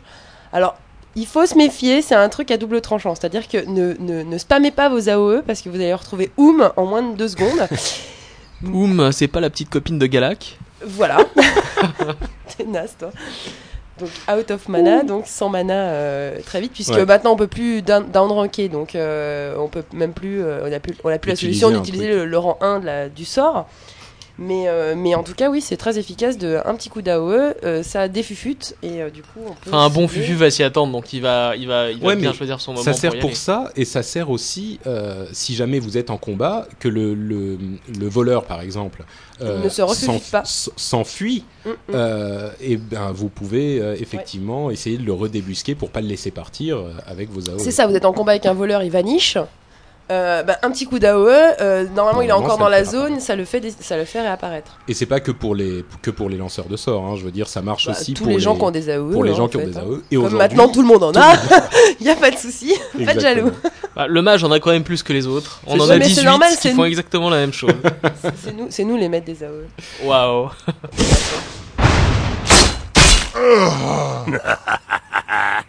Notre mode du mois s'appelle euh, Advanced Trade Skill Window. Et qu'est-ce que ça fait Advanced Trade Skill Window? Euh, Ça vous permet de euh, d'avoir en fait un- un- une fenêtre de métier qui est beaucoup plus large et beaucoup plus facile à, gérer parce que la fenêtre étant toute petite généralement, ça prend quand même quand on commence à avoir 100 recettes, c'est infernal pour s'y retrouver. Ben là, vous avez un pan entier pour la liste des recettes et le pan d'à côté c'est pour les composants. Euh, et ça vous permet également de dire je veux faire euh, telle recette qui nécessite euh, x et x étapes intermédiaires. Et ben ça vous met tout d'un coup et il, vous suffit de cliquer quand vous avez fini un type de de, de, fabrication, vous cliquez continuer et ça, vous, ça va vous faire la suivante. Donc ça facilite énormément les choses pour les gens qui utilisent beaucoup les métiers Genre Et, pour, euh, t- pour créer telle robe de couture, euh, il t'aura- t'auras la liste de thé, euh, créer les rouleaux de, de voilà, ça va te le faire laine, tout seul. euh, créer machin. Ça c'est bien. C'est super pratique. Ouais, Donc va. Advanced Trade Skill Window, on a euh, le, euh, le- on aura le lien euh, dans les notes de l'émission. Vous pouvez aller le télécharger. Il marche en français évidemment. hein, On le trouve si sur WoW Matrix, je crois, non? Sur WoW Matrix, sur euh, tous les sites, tous les bons sites de, de mode. Euh, vous pourrez le télécharger et si vous utilisez les métiers, euh, prenez-le, c'est vraiment utile. Notre nouvelle rubrique, c'est la rubrique de Yann du podcast Bande de Noobs. De Noobs euh, J'arrive plus à parler. Et d'ailleurs, je sais pas ce qu'il fait, il a toujours pas sorti l'épisode de 3 là. Euh, 4, je sais Quatre. plus, enfin le suivant. Ouais, c'est la glande, hein. ils sont là pour la. Moi je, je me permets de les houspiller euh, en public. oh. Ouh Arrêtez. On veut entendre la suite là. Oui, bah oui, on attend. Et donc, il nous a fait la gentillesse de nous envoyer une petite, euh, un petit segment euh, audio avec euh, qui- où il va parler des macros. Alors, les macros, c'est un petit peu compliqué pour les gens qui ne connaissent pas trop, mais il commence par le tout début. Donc, euh, vous pouvez écouter ce, ce segment et vous, au cours des mois, vous allez apprendre comment fonctionnent les macros. Ça, c'est vraiment super simple et vous pouvez vous y mettre dès maintenant. Vous écoutez ça et vous saurez comment ça fonctionne. Donc voilà, euh, je, bah, je, le- je le lance tout de suite. Euh, c'est à Yann. Bonjour à toutes et à tous, je suis Yann et j'ai une petite question pour les auditeurs d'Azeroth.fr. Est-ce que vous avez déjà eu envie d'ajouter à votre barre d'action un sort qui ferait danser votre personnage ou lui faire dire bonjour à sa cible?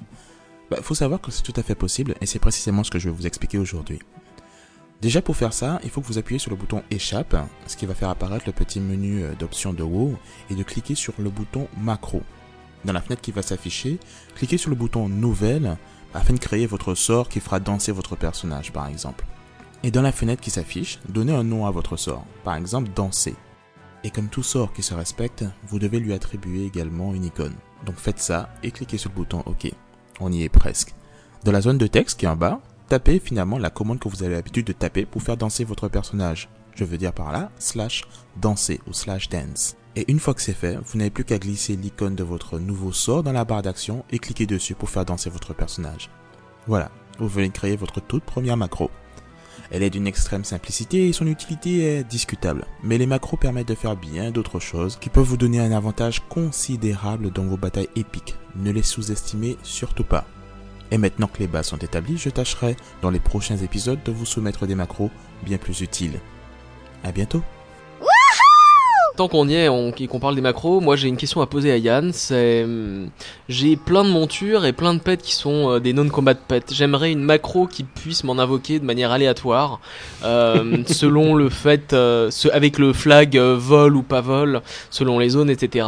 sans avoir à compter les petites cases et j'aimerais choisir parmi toute ma liste. Je, Voilà. je crois que ça c'est plus possible. J'avais Je lu, sais pas euh, si c'est possible. j'avais lu sur, c'était possible à baisser et je crois qu'avec euh, avec ça a sauté. cette Bah écoute, on va, on va lancer un petit défi à Yann, on va voir Voilà. s'il y arrivera. Et on passe à notre partie WoW pour les semi-pros, avec un petit topo euh, sur le rivage des anciens. Alors on en parlait un tout petit peu tout à l'heure, Euh, on va pouvoir vous en dire un petit peu plus. Euh, déjà comment ça marche premièrement, et ensuite on va vous dire la- le peu de stratégie euh, qu'on a pour le moment parce que euh, on, on vient de commencer, hein, ça fait quelques semaines à peine, donc c'est pas super poussé. Dany, tu veux nous décrire un petit peu le, le BG ou je le fais euh, Vas-y. D'accord, tu t'en as pas fait beaucoup en fait? J'ai pas mis les pieds Ah, dans ce d'accord. BG. Bon bah je suis le seul à l'avoir fait en fait. Exactement. Bon bah je vais vous apprendre tout du coup pour vous Ah aussi. oui, apprends-nous tout. Voilà.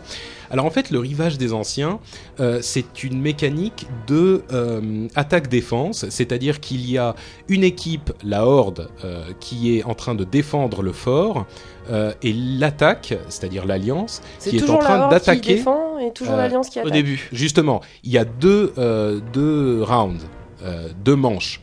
Euh, dans le premier, la, la Horde défend, l'Alliance attaque. Et une fois que ce match est, c'est- ce- ce- cette manche est terminée, on inverse les rôles. Alors, dans, le dans la première manche, euh, la- l'Alliance a 10 minutes pour arriver jusqu'au euh, à la relique qui est dans le fort. Pour arriver jusqu'à la relique, il y a deux chemins avec euh, sur chaque chemin deux portes différentes et une dernière porte centrale, puis la porte du fort. Ouais. C'est compliqué. Pour faire tomber les portes, il faut utiliser des véhicules qui peuvent envoyer des ballasts et euh, qui peuvent donner des coups de De bélier. Bélier, voilà, merci. Donc il y a uniquement les véhicules qui peuvent faire tomber les portes. Et si vous n'avez pas fait tomber la porte, vous ne pouvez pas passer à la porte suivante. Donc les véhicules sont hyper importants. En contrepartie, euh, et vous avez donc euh, deux côtés par lesquels vous arrivez sur les deux chemins. Sur chaque base de départ, pour l'Alliance, vous avez deux de chaque véhicule qui se régénèrent une fois qu'ils sont détruits. En contrepartie, la Horde a euh, des tourelles qui permettent de détruire les véhicules et évidemment euh, les, les dégâts qu'ils font aux véhicules comptent aussi, mais chaque véhicule a 50 000 points de vie, quelque chose comme ça, donc c'est pas évident de les tomber sans les tourelles. Donc ce qu'il faut faire, c'est commencer avec les véhicules, attaquer la première porte, avancer vers la deuxième, etc. Et la défense, eh ben, elle essaye de détruire les véhicules. Le, le truc qui est intéressant, c'est que les véhicules vont pas très très vite. Ils, vont à la vitesse euh, de marche normale. Donc, on a quand même un avantage quand on est à pied, c'est-à-dire qu'on peut se déplacer et, et aller à leur rencontre et aller les détruire. Et si, l'équipe n'a pas de véhicule, eh ben, eh ben, elle peut pas euh, détruire la porte et arriver à la tourelle. Euh, pardon, arriver à la, relique au bout du compte. Donc, là où il y a un peu de stratégie qui vient en ligne de compte, c'est que s'il y avait qu'un seul chemin, ça serait complètement linéaire. Là, il y en a deux. Donc, ce qu'on peut faire, c'est que d'un point de départ, on peut amener soit les deux véhicules de chaque point de départ vers la, la porte qui leur correspond, soit carrément amener euh, un véhicule euh, ben, trois véhicules à une porte et un à l'autre, euh, ou alors les quatre carrément d'un côté. Si vous amenez trois véhicules vers une porte, eh ben, les, a priori la défense va se concentrer sur cette porte et vous pouvez aller euh, discrètement avec le dernier véhicule qui reste. Est-ce que la, la porte en la- est-ce question. que la carte est assez grande pour faire en sorte que si euh, tous les joueurs prennent l'attention avec trois véhicules sur une des portes, ils savent pas ce qui se passe à l'autre porte? Bah, t'as toujours la carte pour te dire qu'est-ce qui se passe où, mais par contre, Mais tu vois pas les, les Mais tu vois pas joueurs, les tu vois pas les joueurs en face. Voilà. Si, tu Ah, vois tu les, les vois. véhicules. Ouais. Les véhicules, tu les vois en fait. C'est Ah, comme au lac du joug d'hiver. Mais par contre, et puis tu vois les portes qui sont en train de se détruire. C'est par étapes. Ouais. Mais par contre, euh, le temps de traverser toute la carte, effectivement, euh, si ils sont déjà en train d'attaquer, parce que les portes sont pas super super solides, euh, tu peux avoir le temps de quand même vachement l'endommager et donc de, de, De de passer la, quand même. de la passer. Euh, Ouais, ça- une ça fois que sympa, passé, une fois que t'as passé la première porte, il y a aussi des, des cimetières que tu dois prendre. Donc là, c'est uniquement avec les joueurs, pas avec les véhicules, et ils sont hyper importants parce que si tu, tu reviens euh, de la plage, qui est le point de départ, eh Même ben, c'est principe qu'Alterac en fait. euh, Voilà, il faut progresser avec les les cimetières. cimetières, Moins important que dans Alterac, mais quand même mais quand même ça joue son très rôle. important. Euh, bon, en gros, ça c'est la mécanique de base. Ok, Ça dure combien de temps ce BG Alors, le match au départ, euh, il, est à- il, est, il a un, un compteur de 10 minutes. Et si tu réussis euh, à prendre le, le premier, tu, à prendre la relique en moins de 10 minutes, en fait, si tu la prends en 9 minutes par exemple, eh ben, tu as la deuxième manche où à ce moment les rôles sont inversés. Alors attention, hein, partez pas quand la première manche est terminée parce que le champ de bataille n'est pas terminé, il y a la deuxième manche. Euh, et dans la deuxième manche, la horde attaque et elle a le temps que, tu as, que le- l'alliance a mis à, à prendre la relique pour euh, la prendre euh, à son tour. Ah, Donc si l'Alliance a pris la relique en 1 minute 20, euh, c'est pas voilà, facile. c'est pas facile du tout. Donc plus vous jouez bien dans la première manche, euh, plus ça sera euh, difficile pour l'autre dans la deuxième manche. Et alors, et, et qu'est-ce qui se passe si euh, l'Alliance n'arrive pas à prendre la relique la ben la, Bah, la la horde a horde 10 a 10 minutes, minutes, hein, ouais. Pour la prendre. D'accord, il y a de toute façon toujours une deuxième manche. De toute façon. D'accord. De toute façon. Donc au maximum, ça dure 20 minutes. euh, le, champ cool, de bataille et au minimum bah ça peut Et durer ça euh, beaucoup Ça dure- d'honneur. Ça Ça, peut dure durer 20 minutes, il y a des objectifs qui sont pas d'aller chercher choper un drapeau à, la, à la- à la noix. Et, et- putain, ça a l'air sympa comme Et, truc, et- ça rapporte beaucoup d'honneur parce que le, le joug par exemple c'est dans les euh, 1500 points d'honneur à la défaite, 2500 à la victoire quoi et, ça, et ça va vite. Ah quand même oui, c'est Oui, mais- monstrueux. Mais le joug, tu peux en faire qu'une fois toutes les deux heures et demie. Ouais. Là, tu peux les enchaîner. Mais, Mais- ça rapporte, euh, je, je sais pas exactement. Parce que moi, le goulet, le goulet 75 euh, 000, des fois c'est une partie qui peut durer jusqu'à une heure et pour euh, 100 Tout à 150 fait. points d'honneur quoi. Bah, c'est ça qui est sympa en fait dans ce dans ce Ouais. nouveau BG, c'est que le temps est limité de toute façon, euh, assez court. euh, tu as plein de rôles différents parce que tu peux te dire moi je vais protéger le cimetière, moi je vais. Et quand tu arrives à la dernière porte, euh, à la porte du fort, euh, tu as aussi un truc que beaucoup de gens ignorent, c'est que sur les côtés, tu as des, des charges explosives que tu peux aller prendre quand t'as pas de véhicule Mhm.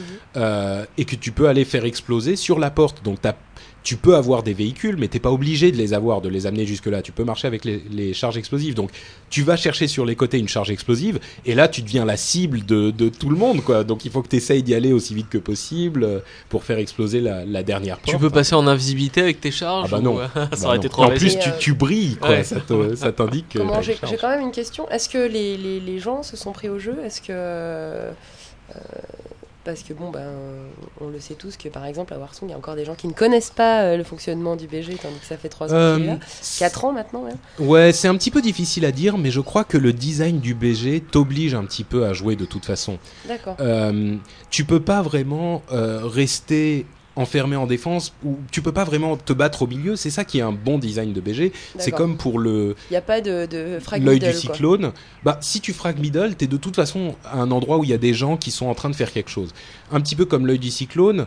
Enfin, tu peux toujours te mettre au milieu de n'importe quoi, euh, l'œil du cyclone, mais a priori, à l'œil du cyclone, si tu te bats quelque part, euh, c'est qu'il se passe, que- c'est que c'est important Ouais. là-bas. Ouais. Un petit peu mon, enfin pas à Ouais, 4 à pas cyclone, j'ai vu quand 100%. même pas mal de se hein, battre au drapeau alors qu'il n'y avait pas de drapeau. C'est vrai, c'est vrai. Mais disons que là, c'est pas 100% non plus, mais beaucoup plus. Et tu as tellement de choses différentes à faire dans le champ de bataille, c'est presque un peu compliqué parce que la mécanique est pas évidente, mais soit tu te mets dans les tourelles pour descendre les véhicules, soit tu es dans les véhicules, soit euh, dans les Soit véhicules en le contrôlant, soit tu te mets dans le véhicule et à ce moment t'es sur t'es genre à la place assise sur le véhicule et tu peux lancer tes sorts et faire tes trucs à distance dans le Bien. véhicule. Euh, tu peux, enfin, il y a plein de choses à faire différentes, c'est vraiment sympa. Ok. Euh, Celui-là, à mon avis, euh, c'est bon, on va mettre 4 ans à s'en lasser. euh. Oh, je sais pas. Disons que ça reste un BG, il faut alterner aussi, hein, mais mais c'est un truc vraiment vraiment sympa et euh, je vois un gros potentiel quoi pour le truc. Il y a qu'un seul type de véhicule, donc ça ça mange pas non plus sur les plates-bandes de, de- du joug d'hiver où Mhm. t'as des, des tu peux avoir genre 200 personnes dans dans la zone. Oui. Euh, enfin voilà. Le, le joug d'hiver, on essayera d'en parler la prochaine fois pour donner un petit peu plus de détails, mais là déjà essayer d'aller voir celui-là, c'est euh, assez sympathique.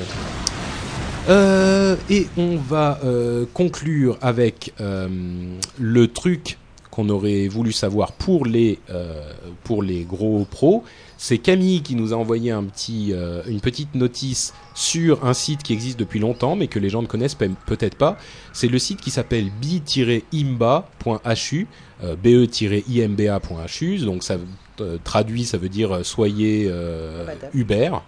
Euh, et Hubert c'est comme un- le prénom? voilà.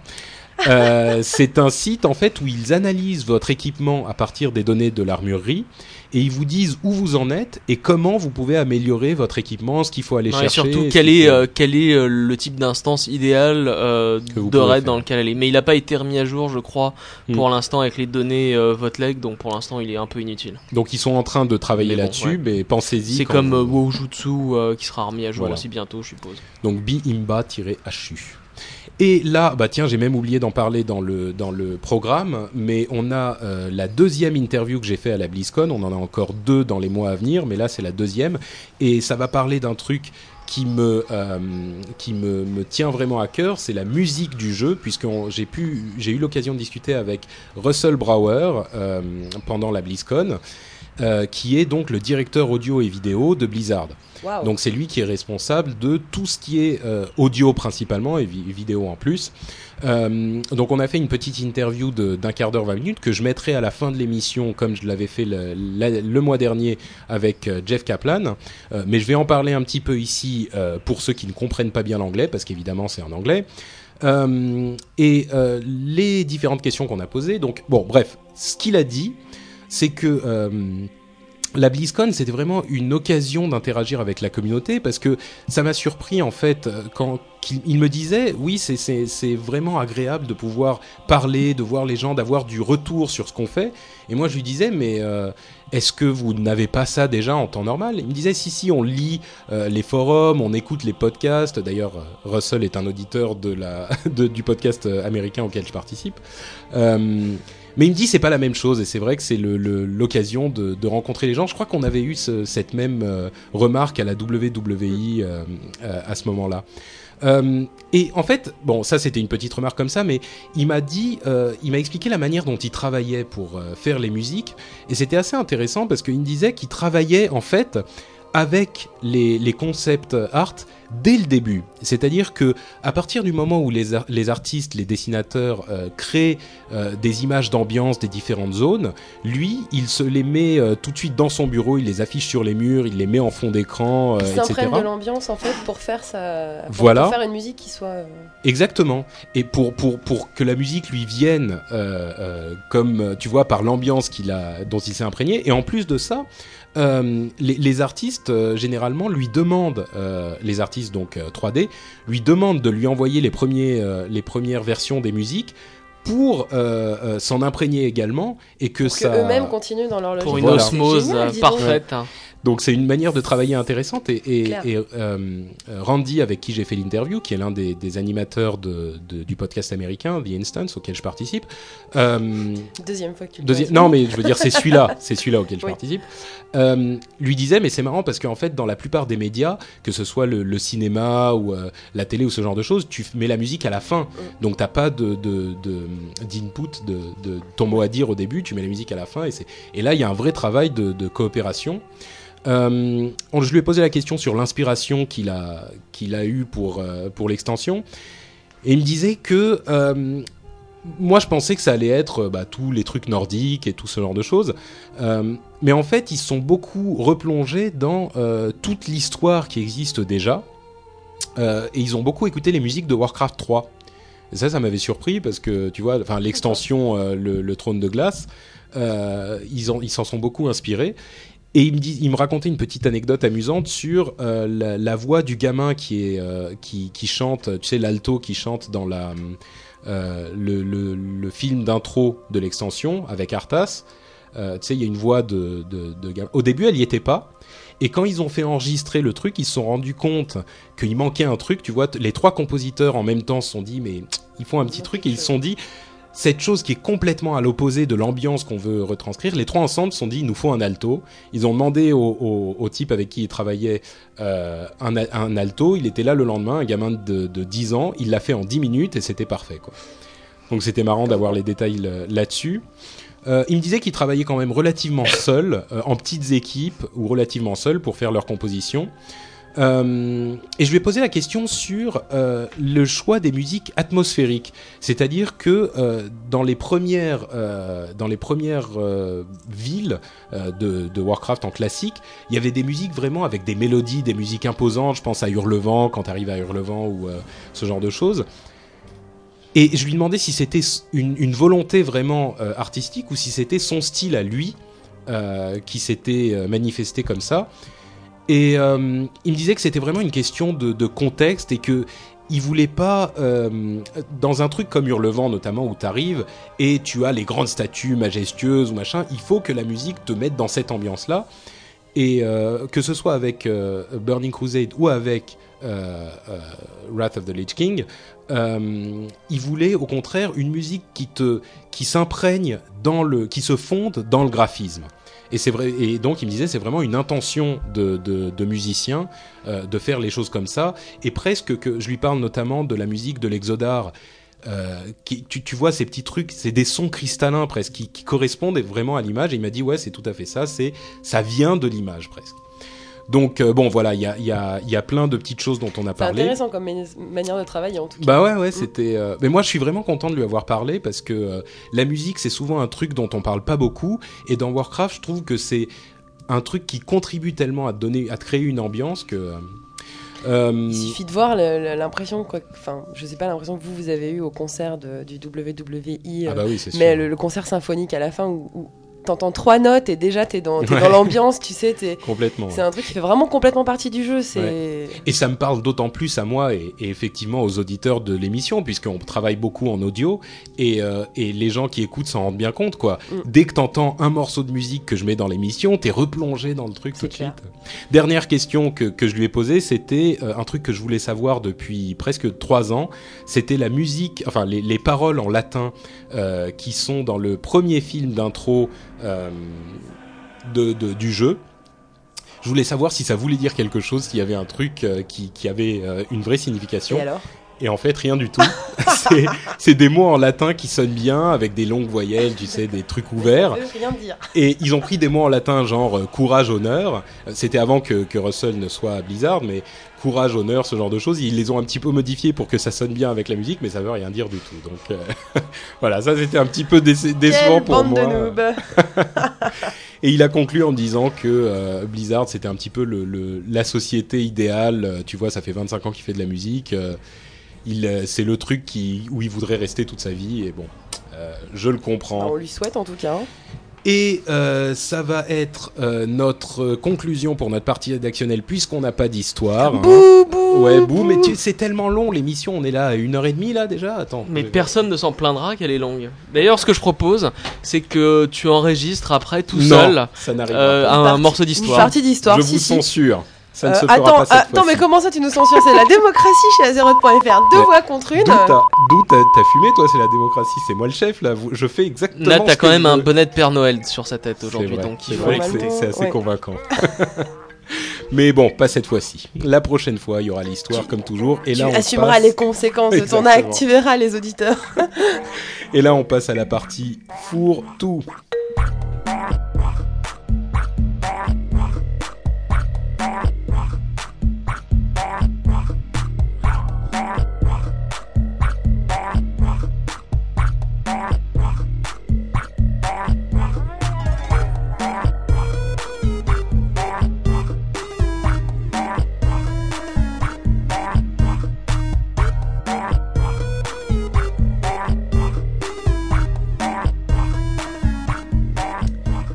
Fourre-tout avec on aime, on n'aime pas.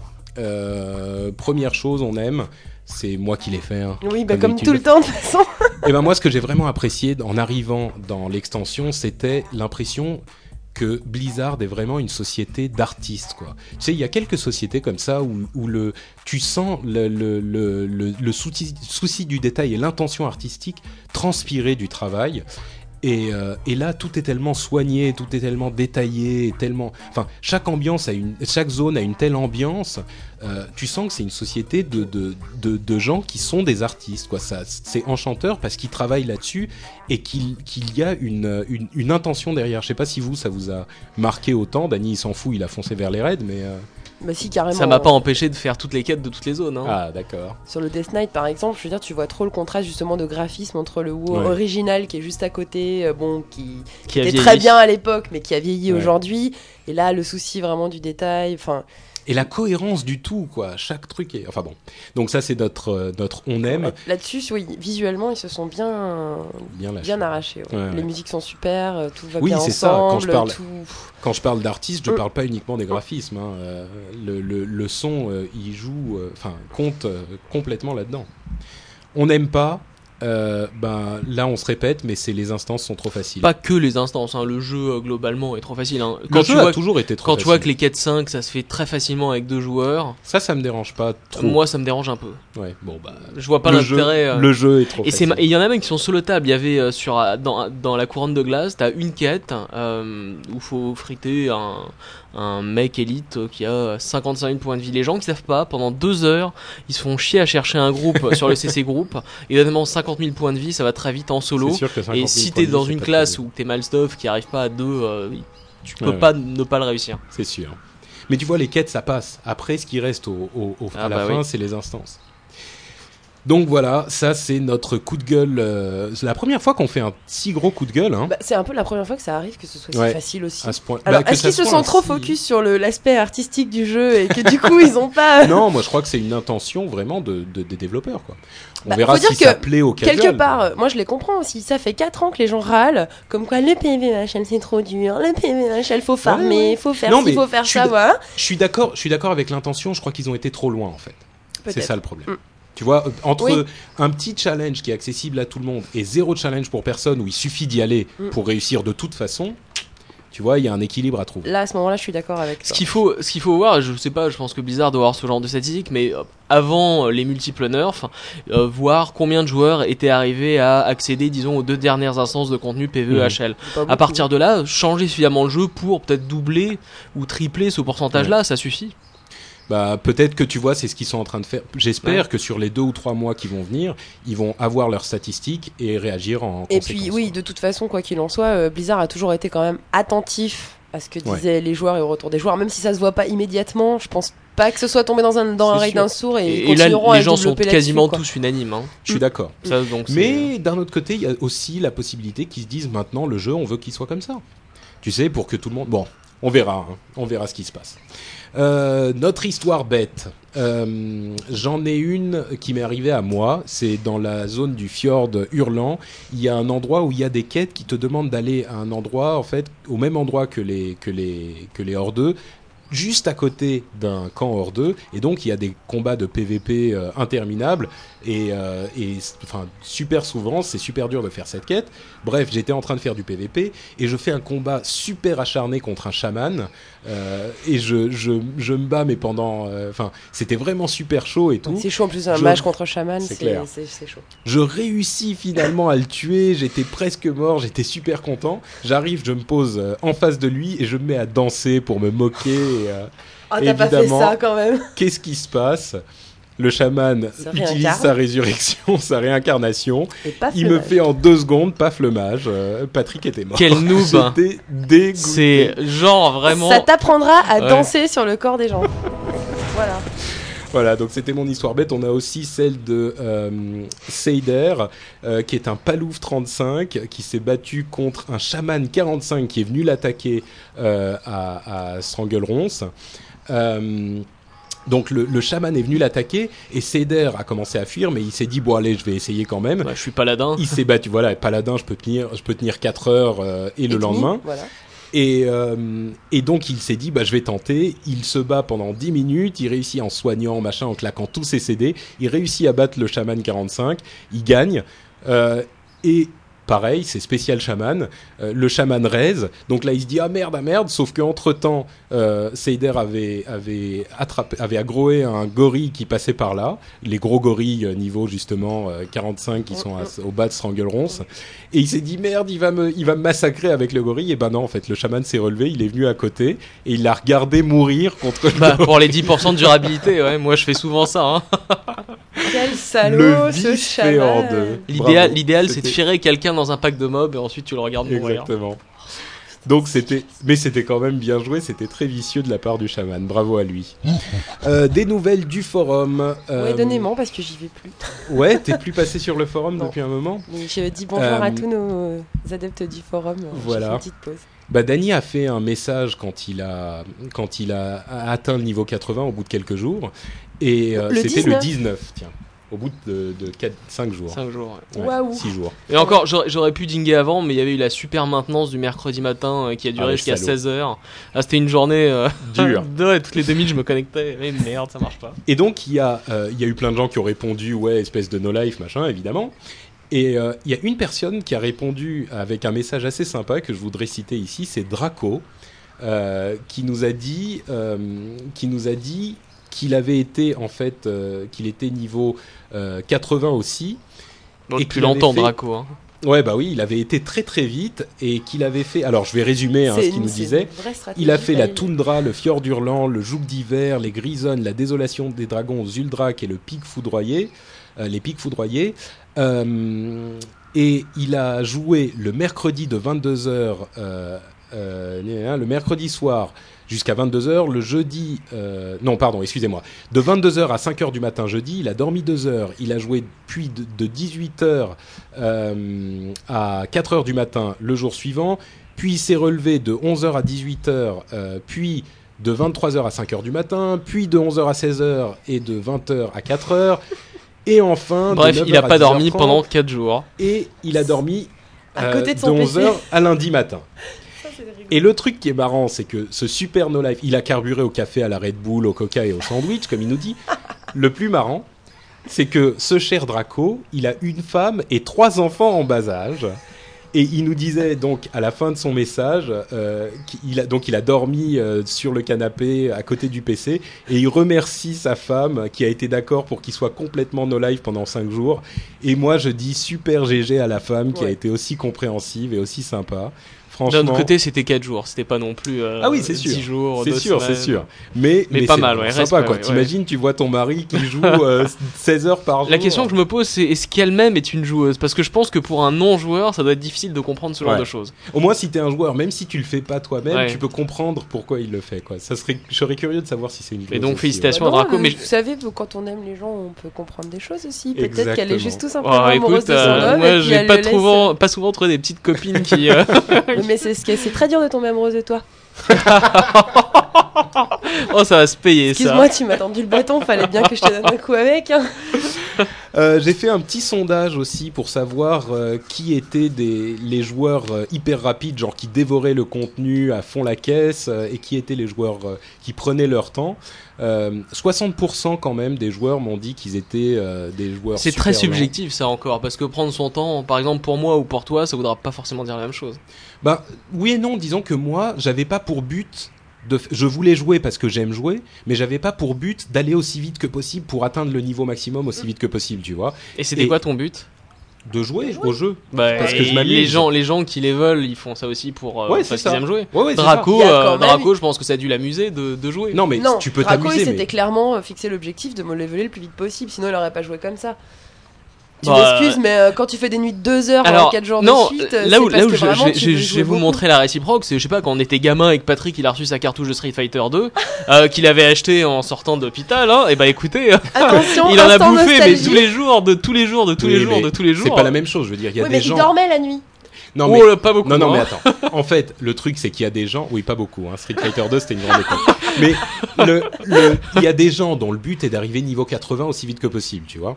Et il y a des gens qui, qui s'amusent à jouer. Et par exemple, moi, il y a eu des moments où j'ai carrément arrêté de faire des quêtes et où je me baladais, j'allais voir à droite, à gauche, machin. Mon but n'était pas d'arriver 80 aussi vite que possible.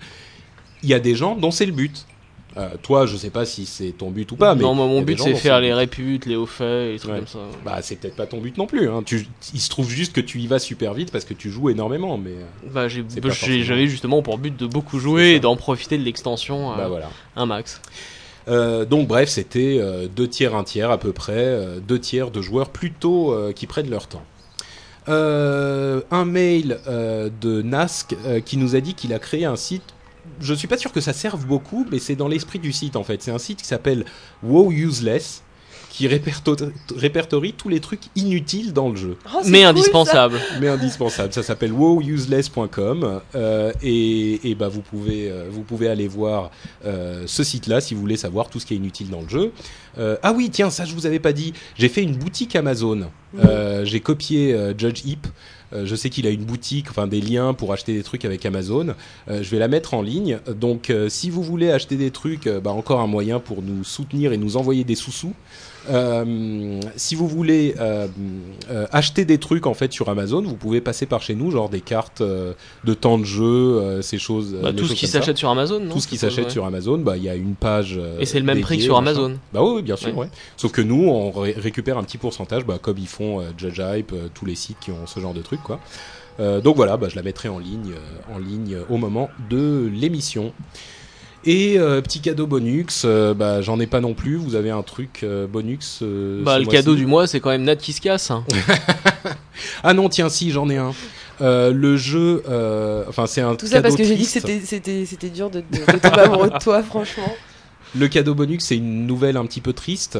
C'est le, le jeu Tabula Rasa euh, de Richard Garriott, qui est quand même le grand-père des MMO qui avait créé euh, Ultima. Ultima. Online. Et à la Je cabesse. sais qu'il y en avait d'autres avant, hein, mais euh, qui avait créé Ultima et Ultima Online. Et ben, ce jeu développé par NCSoft ferme ses portes déjà après seulement un an d'existence. C'était censé être. Bah, il y, il y avait aussi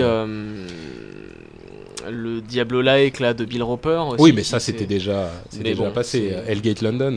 Ouais, c'est récent aussi. Bah, ça fait quelques mois, mais là, Tabula Rasa ferme ses portes aussi complètement. Euh, donc, il y avait genre 50 000 joueurs, c'était 57 000, je crois. C'est quand même pas correct. assez. Hein. Bah non, c'est pas assez Ouais. pour un truc. Bah il oui, faut genre maintenant. 300 000, 200-300 000 pour être rentable avec ce genre de jeu. Et voilà, donc il ferme ses portes. Euh, Richard Garriott était déjà parti de NCSoft il y a genre un ou deux mois. Et maintenant, le jeu, effectivement, ferme ses portes. Il- il- et, et, tiens, d'ailleurs, un petit truc, c'est que euh, il passe en free-to-play jusqu'en février. Donc, euh, si vous voulez essayer un jeu original, parce qu'il est vachement original, c'est un mélange entre FPS et MMO, euh, gratuitement. Hein, euh, je sais pas si d'ailleurs on peut reprendre un nouvel euh, abonnement. Peut-être pas. Mais bon, euh, bref, Oh bon, c'est pas, pas le jeu de l'année. Hein. c'est pas le jeu de l'année, j'avais pas adoré non plus, mais c'est triste parce que c'est Richard Garriott quoi, qui a été Bon, dans il fera autre chose, hein. Richard Garriott. Oui, c'est sûr. C'est quand même euh, Lord British. C'est vrai. Donc voilà, bah, c'est la fin de cette émission. Euh, Il y a pour les gens qui comprennent l'anglais l'interview de euh, Russell Brower qui suit, donc ne, ne partez pas trop loin. Et puis nous, on vous dit euh, rendez-vous en janvier évidemment. N'oubliez pas de participer au concours. hein. Vous avez jusqu'au jusqu'à la fin du mois pour envoyer vos vos participations. Et puis on vous fait de gros bisous. Joyeux Noël, bonne ouais, on vous année. euh, de bonnes fêtes. euh. Ah mais c'est vrai, joyeux Noël. Eh bonne oui, année, bah- j'oubliais. Putain, mais je suis venu avec mon bonnet de Père Noël pas pour rien. Mais c'est vrai, mais ah, tu- il, il vit sur une autre planète, je pas suis tout. hein. complètement, je vis sur Azeroth. C'est grave. Donc euh, faites bien du shopping, mangez plein de chocolat. euh, Amusez-vous bien. Abusez pas de, de, de toutes ces Du, foie gras. Et, Voilà. euh, et on vous fait d'énormes bises à tous. Et donc, euh, rendez-vous dans un mois. Ciao, ciao. Bye. Bye bye.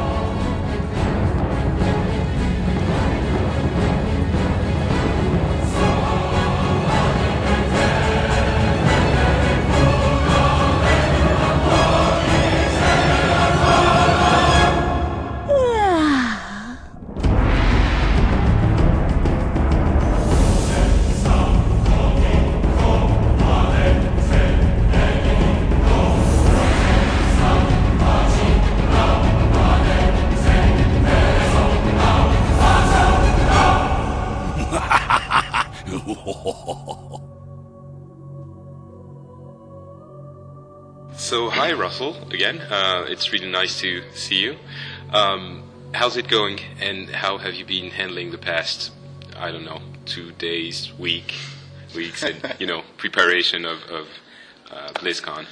Well, believe it or not, with, with great joy because um, it's this is such a, an amazing opportunity to see our audience, meet them, shake their hands, uh, get us get a sense of what what they're enjoying and what they're not so much, and and and and, and learn from them. And um, uh, I did a sound panel yesterday. Were you able to attend that? I couldn't make it. I, I arrived in the middle. Okay, this interview's over. um,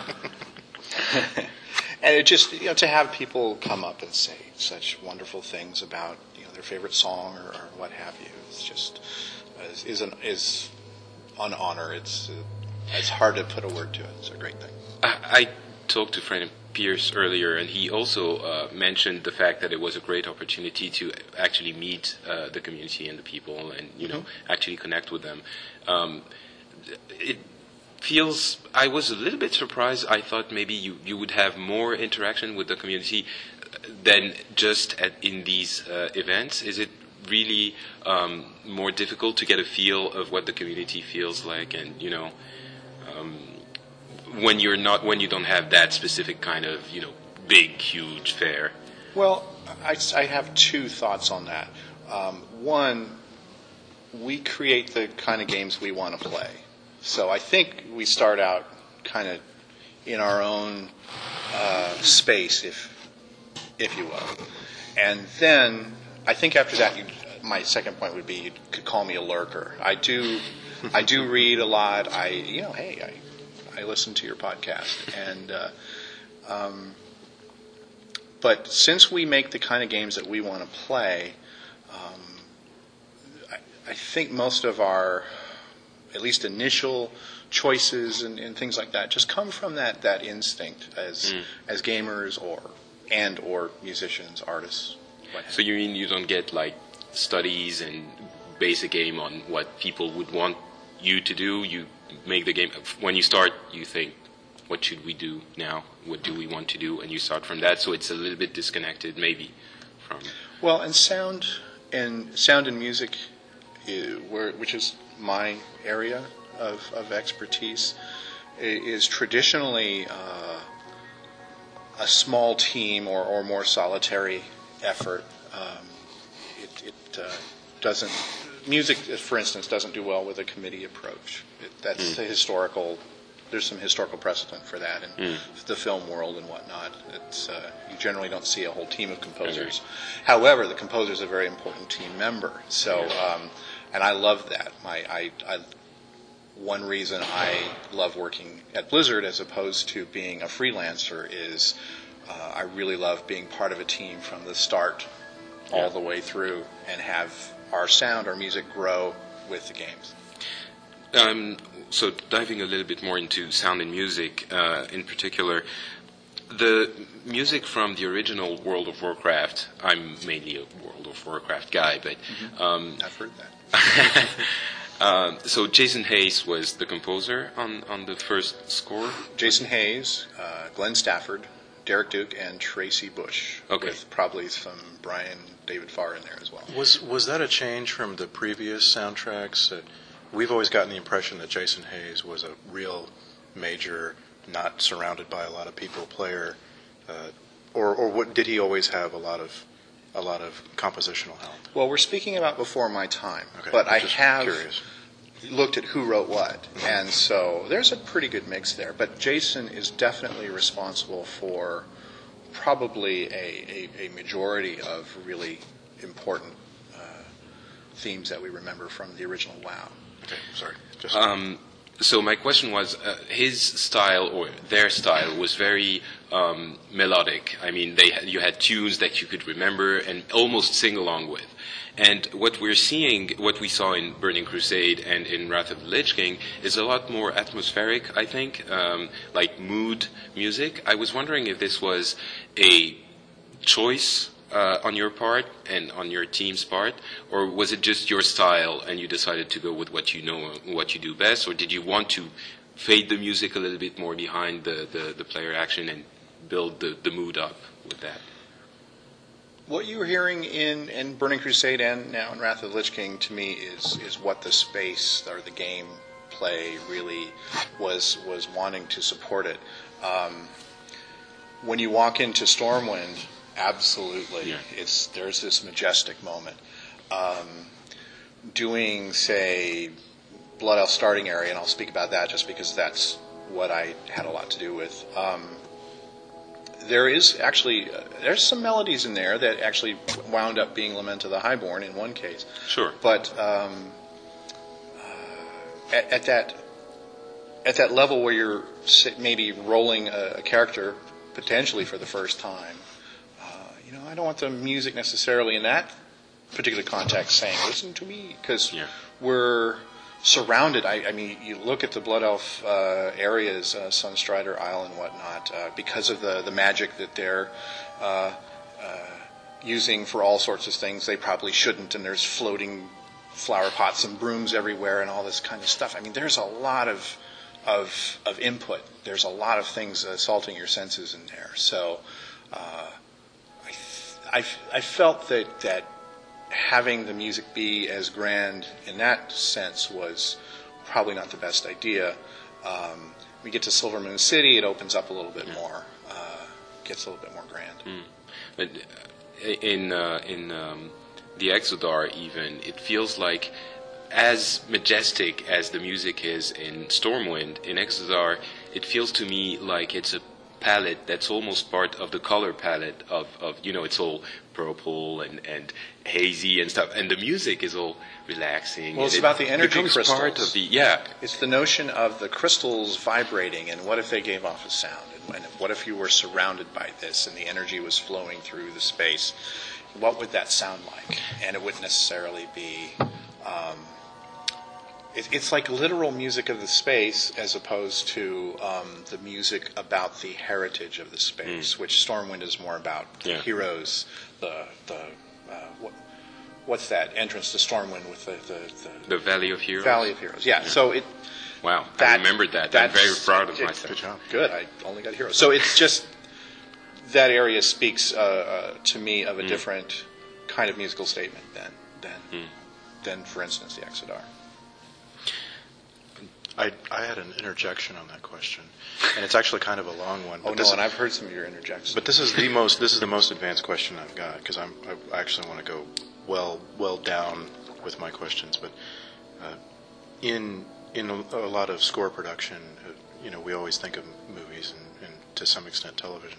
Score production is a very this very linear thing where there is a work and you, you come in at the basically the end. It's it's almost finished being edited, and someone puts it up, and you write a bunch Oh, of music, and, and you, you score a movie. And it, and it seems to me like video game scoring gets to be uh, a little bit more, uh, a little less uh, that sort of final punctuation on the work, but rather you could you could be working uh, further back in the process and maybe even inform some of the art direction. And I, and I just wonder if you've if you've gotten to, to see any examples of where you, you did something and it came it came back around to you know like some maybe the Exodar was more blue than pink, and the way the sound you know the way the songs were, were coming together uh, made made the artists think this this is pink. we, we you know, have you had any of those experiences? Absolutely. Uh, my favorite quote from uh, the art panel, uh, and this was, I'm getting this third hand, but uh, uh, someone who attended the art panel, uh, apparently the art director, Chris Robinson, said something like, because the sound wasn't working, and he said something like, you know, this looks really Yeah. a whole lot better with the sound, with the music playing. Which I, I just was like, thank you, Chris, because um, I do think that there is a feedback loop, if you will, between the visual art and, and the audio art. And the fact is, I do look at their concept art from the earliest moment I can, and then it's, and I put it on my walls everywhere around me in my office. Um, and then, as soon as something is, in case of wow, if something's built that I can run my character through, uh, I'll take hundreds of screenshots and I'll put them on my screensavers and I'll have them going all the time. And I'm just kind of absorbing this. So even though it's early and there may be still a lot of textures missing or something like that, I'll. Um, uh, it's, it's, it's all making an impression on me. And then by the time I finally start writing the music down for real, because at some point you commit to tape or whatever, you go into a studio and something gets performed. At that, but every every moment leading up to that point, um, the music's in this wonderful sense of flux where it can be influenced by everything I see. Then the, the feedback loop is that uh, I love it when the artists call me and say, "Can you put the music you have in my public folder on, on our server because I want to listen to it while I work?" And I'm just, thank you. That's just perfect. Does one, of, one of our most uh, prolific and amazing concept artists is a real big fan of our stuff, and I'm a huge fan of his his stuff. And uh, asshole. And um, Don't mind me. and so I send him new stuff when I finish it. And uh, I remember uh, right before I was uh, sitting down to do the uh, Diablo 3 overture, he completed this incredible painting of uh, of the front of the ruined cathedral in old Tristram, basically, and and and he just he quietly sent it out to a few of us, and it was like suddenly it clicked, and I was able to I completed that thing in relatively minutes after after seeing that painting. So it's a great It, it seems to, loop. to, to go back to the movie metaphor that that you actually can be so far back in the process that you're you're almost like the sort of movie where the writer, the single writer director has a list of songs he really likes and starts writing a movie. Uh, Garden State comes to mind. Zach Braff had some songs he loved, and, and he had scenes that he thought they would fit well in, and that's that's very different than how most people Yeah. con- conceive of the score creation process. One thing that's really uh, often an obstacle for film composers is the temp score. right. They come in late in the game and they receive a cut of the film with temp score in it, and uh, and the director by that point is pretty married to that score, and so it's really hard to maybe bring a fresh approach to it. So. Uh, we have found we can avoid some of those uh, difficult positions by uh, just being involved early and making our first rough uh, takes on things the temp score. Yeah, That's it's very progressive. What's your inspiration for Wrath? Oh, okay. Um, what's your inspiration for Wrath? How? Where do you get your scores and tunes and? Well, there's a fair it- amount.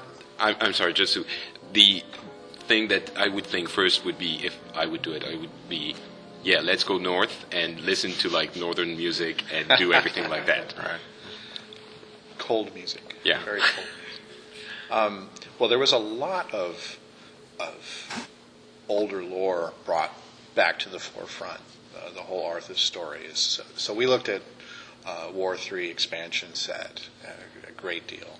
Um, you'll hear in the opening cinematic uh, definitely a major quotation from towards the end of Warcraft Three expansion set, um, and uh, we were looking at well, we saw this rough footage, uh, animatic, if you will, of of Arthas stepping out onto the ice and planting Frostmourne and, and all this happening, and and his father is doing the voiceover, and so we harken back to this um, older melody. So that was a huge um, inspiration, and then that whole score unfolded was really. Uh, uh, uh, it's it's a fun story in that um, uh, when we were on the session recording this, we originally, uh, if you, you you may recall, if you've heard it, there's a uh, boy alto singing Sure, the right. part. Um, we got the idea to have some words written um, in the, the old tongue that uh, speak of coronation ceremony. And uh, so we did that, and we originally notated it for a male tenor. And uh, we were on the session, and it's going down, and we're watching the rough, the, the current state of the film as it's going down, and we're like, this is cool, but it's so safe. It's so, it's almost predictable. Um, and why is this itching at us? And I think, and we, and we're like, okay, we had those visuals. Uh, we had the voiceover, so okay. So as King Tyrannus is speaking, and he's speaking in this so ironic to- terms of, of Arthas, and I think it hit three of us at once. So we're, none of us are taking you know sole credit for it. We all just looked at each other and we said, uh, "What about a boy alto?" Because it would just be this weird, innocent twist on it. It's it's all it's it's it's almost wrong, but it makes it cool and makes it uh, affecting. So um, we're like talked to the contractor and said, "Can you get us a young singer who can like you know bring it?" And and next day he did, and this. Ten-year-old boy came in. He had his arm in a cast, and and he wasn't a gamer, but his friends were very, very excited for him. And he came in, and in ten minutes he had knocked this out and was like a real pro. Wow. So I, now- I always like to finish with a, a forward-looking question. Are you fully on board for the next uh, soundtracks for Blizzard, or is it is this a, a gig looking into the next year, two, three? my gig, Yes. I am uh, director of audio and video and one of the composers on staff, and uh, plan to be here as long as they'll have me. Good. That's I. I know. I know our uh, listeners. They there was uh, some outcry when they found out that Jason Hayes, who had so you know gotten them into Diablo 2 and World of Warcraft with the songs we're talking about, there were some people saying, "Oh no, what are they?" You know, and I, those same people have really fallen in love with what you're doing, and I, I, Wow, I that really means a lot. No, I've, I've, I mean, I've, I've heard it many times, and and, I, and that's also the way I feel I, I, as a musician, and so I like, uh, I just want to know if you're going to be around. well, this is my 27th year uh, as a sound and music professional, and uh, I feel like I've arrived. This is a, a wonderful place to work, and the projects are fabulous. So, couldn't ask for more. That's excellent. I I actually have another question that maybe you're not going to be able to answer, but in the opening uh, score of the first, uh, I mean the original World of Warcraft, there is a series of Latin words spoken. I think it's Latin. I asked, I asked Jason this question. Have I Really? told you that? No, Okay, you didn't. Finish your question though. Yeah, m- my well, I question wasn't, was. I wasn't there. I Yeah, but I mean, have you ever wondered what they mean, or what is it, or Well, I don't know if I'm going to remember correctly. I, I, I know that there have been a series of pieces from that era where they put um, um, you know, kind of a pigeon Latin uh, Hmm. thing, and, you know, calling it kind of the old tongue. It's not the official old tongue, but what the composers have done a few times. And uh, yeah, it's run the gamut from, uh, I believe in that one, it's um, words that are appropriate for the, the cinematic in that moment. You know, I'll just make stuff up like you know, honor, courage. Uh, Okay. You know, for the horde, whatever. It, it's it's uh, and and they they've looked for the Latin words, but they tend to be like the Latin infinitives. Uh, is that the word? Um, Yeah. So and chosen for the for the vowel sound because you know. On that big soaring note, it sounds good to be going ah rather than e or you know, something like that. So that will be behind a lot of them. Do, do you do things like that too, like giving, using words that don't necessarily mean something to emphasize the? I mean, I know you I'll have the never old tell. tongue. I was going to say, Jason sure didn't mind. So he's, he said, we, we wrote some Latin. We didn't like how it sounded. We changed all the vowels, a few of the consonants. I- it now means nothing. I, I'm kidding. I will. Uh, I will definitely support the notion that um, it's all about the effect it has on you. I mean, these these languages, uh, Thalassian and everything, they're part of our world, um, but they are designed and created by by, by Blizzard. So um, I think it's all fair. If it's if it sounds right, if it feels epic, let's let's go for it. I want to get an extension of like 15 minutes. okay, well, thanks a lot, Russell. Uh, My pleasure. And, and uh, I hope we'll get to you, talk to you again soon.